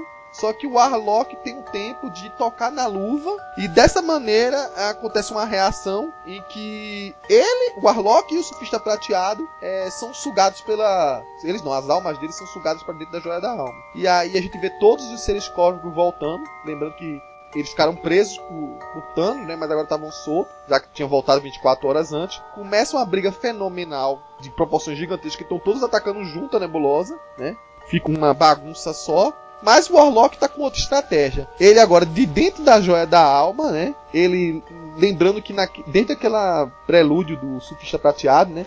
Ele é tido como se fosse um deus na joia da alma, né? Porque ele foi o portador que agora morreu e entrou na joia da alma. E aí, através da joia da alma, ele expandiu a força dele para ele ser uníssimo com a joia da alma. E através da, da joia da alma, ele ia contactar todas as outras joias. E aí, de alguma maneira, é que ele pôde fazer uma reação em cadeia e usar as joias para serem contra, é, agir contra a nebulosa. Então aí acontece das joias fazer uma reação assim, a nebulosa tirar a luva da mão dela e nesse momento todo mundo corre, vira aquela coisa de de Looney Tunes mesmo, todo mundo corre para pegar a luva, corre para lá, corre para cá, pega, derruba um, puxa outro, e aí da própria joia da alma e da própria luva surge o Warlock, né? Como portador da joia. E é curioso, porque esse final é muito legal, porque no momento que o Warlock se torna um super poderoso, todo mundo fica falando assim, tá, mas peraí, você que vai ser o portador da joia? Ah, não, mas eu não sou Thanos, lembra? Eu sou uma pessoa do bem. É, não, mas esse é um poder grande demais para uma pessoa acreditar que ela possa saber o que é bem e o que é mal, né? E aí fala assim, peraí, vocês vão agir contra mim, não estão confiando mais em mim? Aí não. e aí quando vai.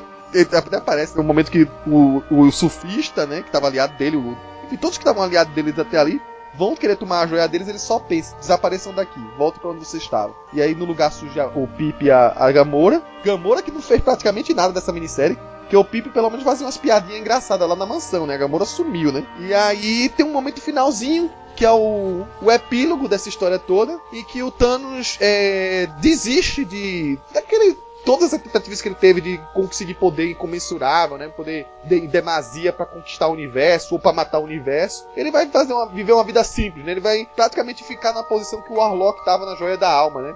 Ele vai ser um fazendeiro, um cara afastado, refletindo da vida e tal. E aí dá a entender, digamos que agora pelo menos eu, eu sou feliz, né? Que eu encontrei uma paz de espírito. É, na última cena, pelo menos, ele fica isso, né? Ele descansa assim na porta da, da casa dele, né? Olhando pra plantação dele e, e sorrindo até por não carregar o peso dessas joias, né? Que é curioso, a gente vai ter o Warlock temporariamente de posse de todas as joias, mas sem querer adiantar muito o que é que acontece mais para frente, vai ter uma revista mensal da Marvel que é o Adam Warlock e os Guardiões de Infinito, né? Que o Warlock vê que não dá para ficar muito tempo ele com o poder absoluto dessas joias. Então ele vai resolver dividir as joias de infinito entre esses guardiões. Guardiões não, é a guarda do infinito, né? Então é isso. É, quer dizer que ele dá cinco joias para cinco adolescentes com garras. Já viu essa não, história? são seis, são seis. É que ele é o sexto Ranger. Ele só aparece depois.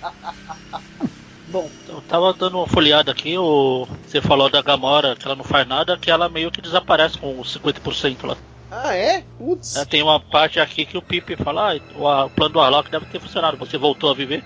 Você voltou? Putz, ela, ela, ela entrou no 50% também. A mulher Foi, re- foi. ressuscitou pra morrer. Putz. É verdade.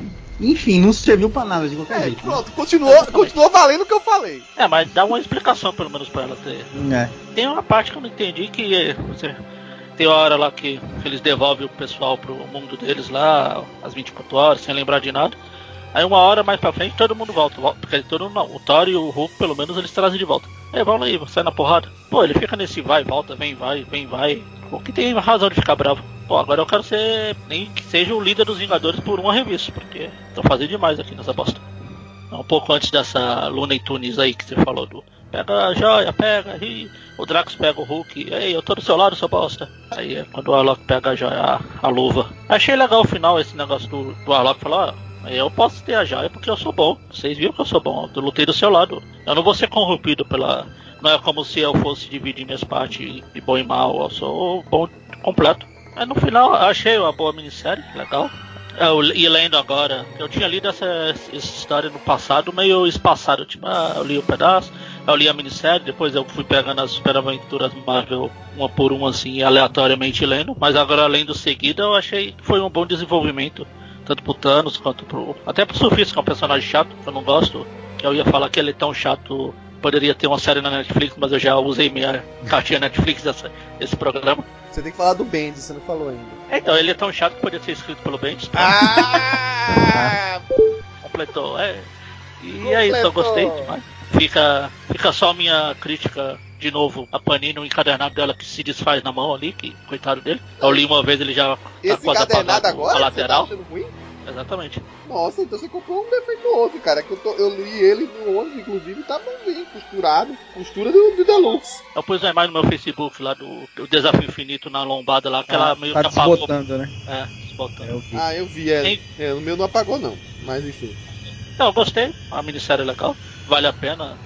Até pra você ler, pra você ficar comparando. Oh, meu Deus, isso não vai ter no filme. Que filme bosta. Como o pessoal gosta de fazer. É, Não, não, não seja esse tipo de pessoa, tá? Você que tá ouvindo a gente. Mas existe. Ah, tem. Mas você sabe que.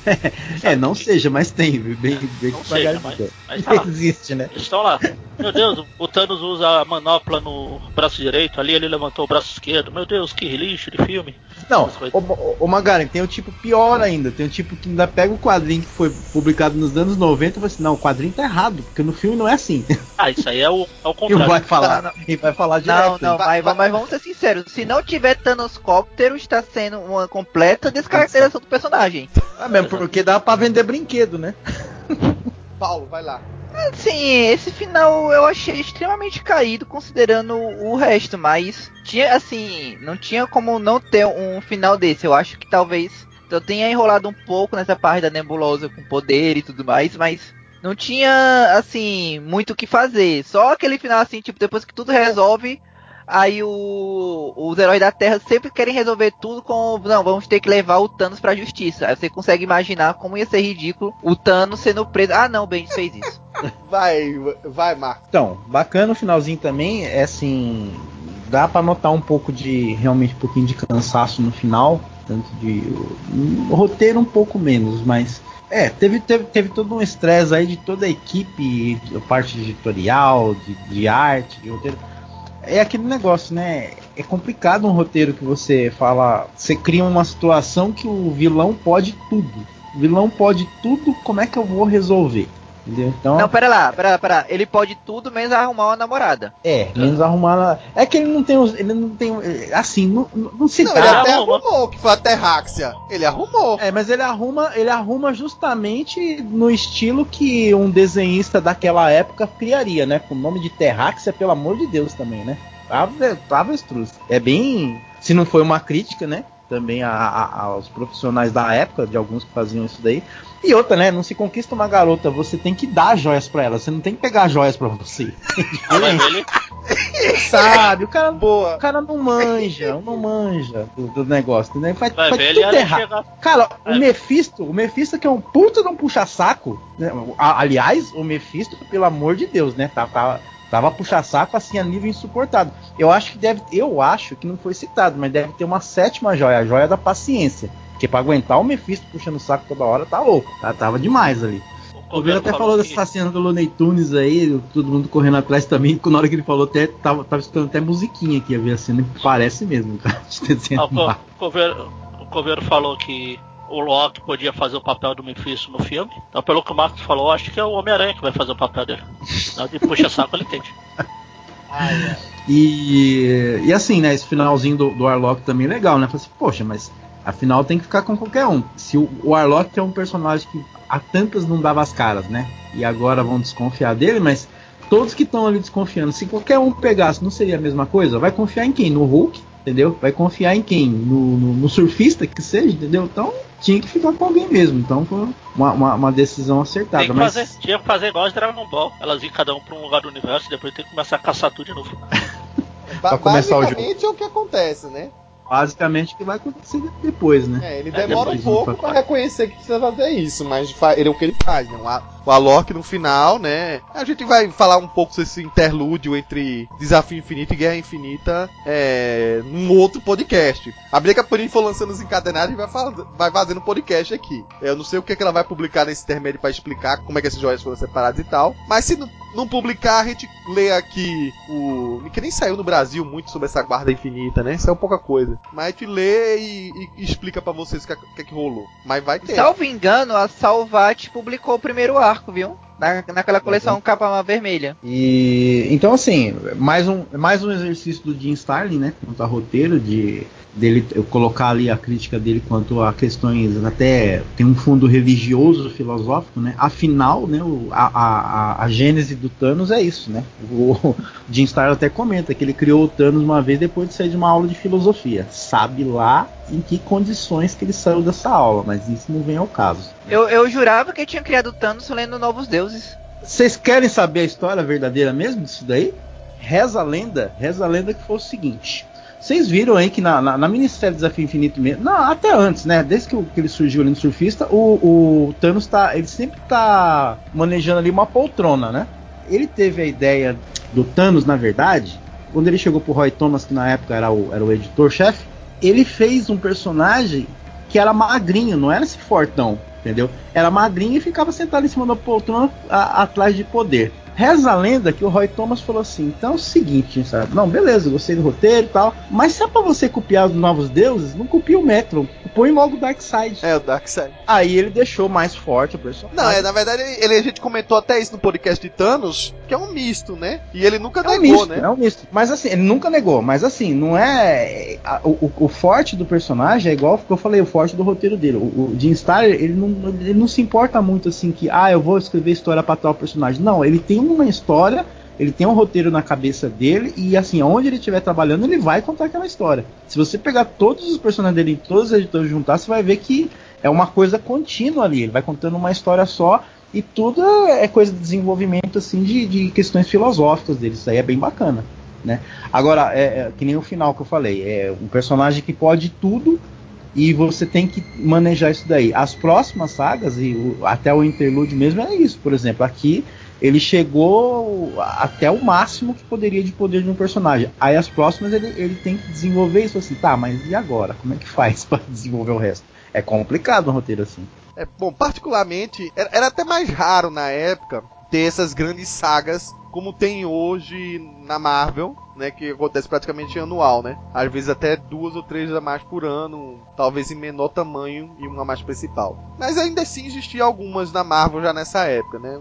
Já nos anos 90. Essa certamente é que mais me marcou, até porque era uma saga mais puxada pro lado cósmico mesmo. Esse lance de narrativa acho muito bacana. É, vocês falaram aí que acharam o final caído, mas era um final que pode ser o que, o que a gente não esperava, né? De ser um, um grande combatão assim gigantesco e que no final o Gavião Arqueiro solucionando tudo dando uma flechada, né? Isso já tinha acontecido mais de uma vez.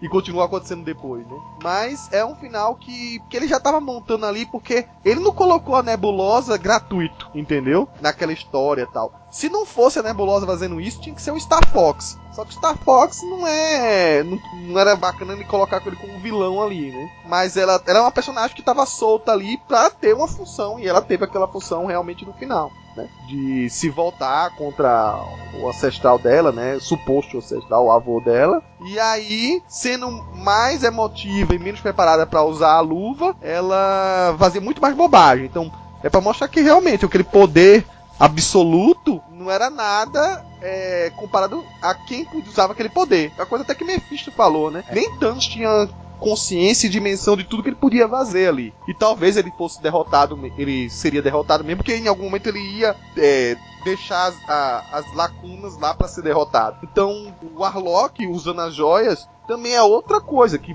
poderia ser usada de outro jeito. Então, acho que essa era a moralzinha do que ele queria colocar ali quando colocou a nebulosa. E obviamente, é, tem todo esse contexto que para as outras pessoas que não tinham aquele poder, né, é, a, a posse da luva na mão de outros é sempre o perigo, é sempre visto como receio. Não só nessa minissérie. Você olhar mais pra frente, tudo bem, é, acaba sendo uma cópia do- desse final aqui. A gente vê nos Illuminatis né, que existe toda uma, uma questão de vamos usar as joias, mas quando a gente reunir as joias, quem vai usar aqueles Illuminati que o Bendis escreveu, né? Enfim, acho que faz parte do mote daquela ideia de que é, é uma, desse poder incomensurável não é bom estar na mão de uma pessoa só. Né? Então acho que faz jus isso aí a essa minissérie. Bom, enfim, é, a gente pode dar por encerrado aqui Desafio Infinito. Encadenado já está nas lojas, é, vale muito a pena tê-lo. É a primeira vez que ele é publicado nesse formatão aqui. Então me diverti bastante vendo que realmente a, a arte dele. Eu já gostava da arte antes, mas a arte realmente é boa pra caramba. De ver Jorge Pérez nesse formatão, ver o Ron. E a gente volta no futuro aí pra uma guerra, né? Não vai ser muito a guerra do filme, mas uma guerra infinita com outros personagens aí. Acho que até com muitos tains, né? Mas a gente vai deixar pra falar isso mais pra frente. Próximo podcast, podcast 150. Aí sim a guerra infinita do filme. Até Guerra Infinita.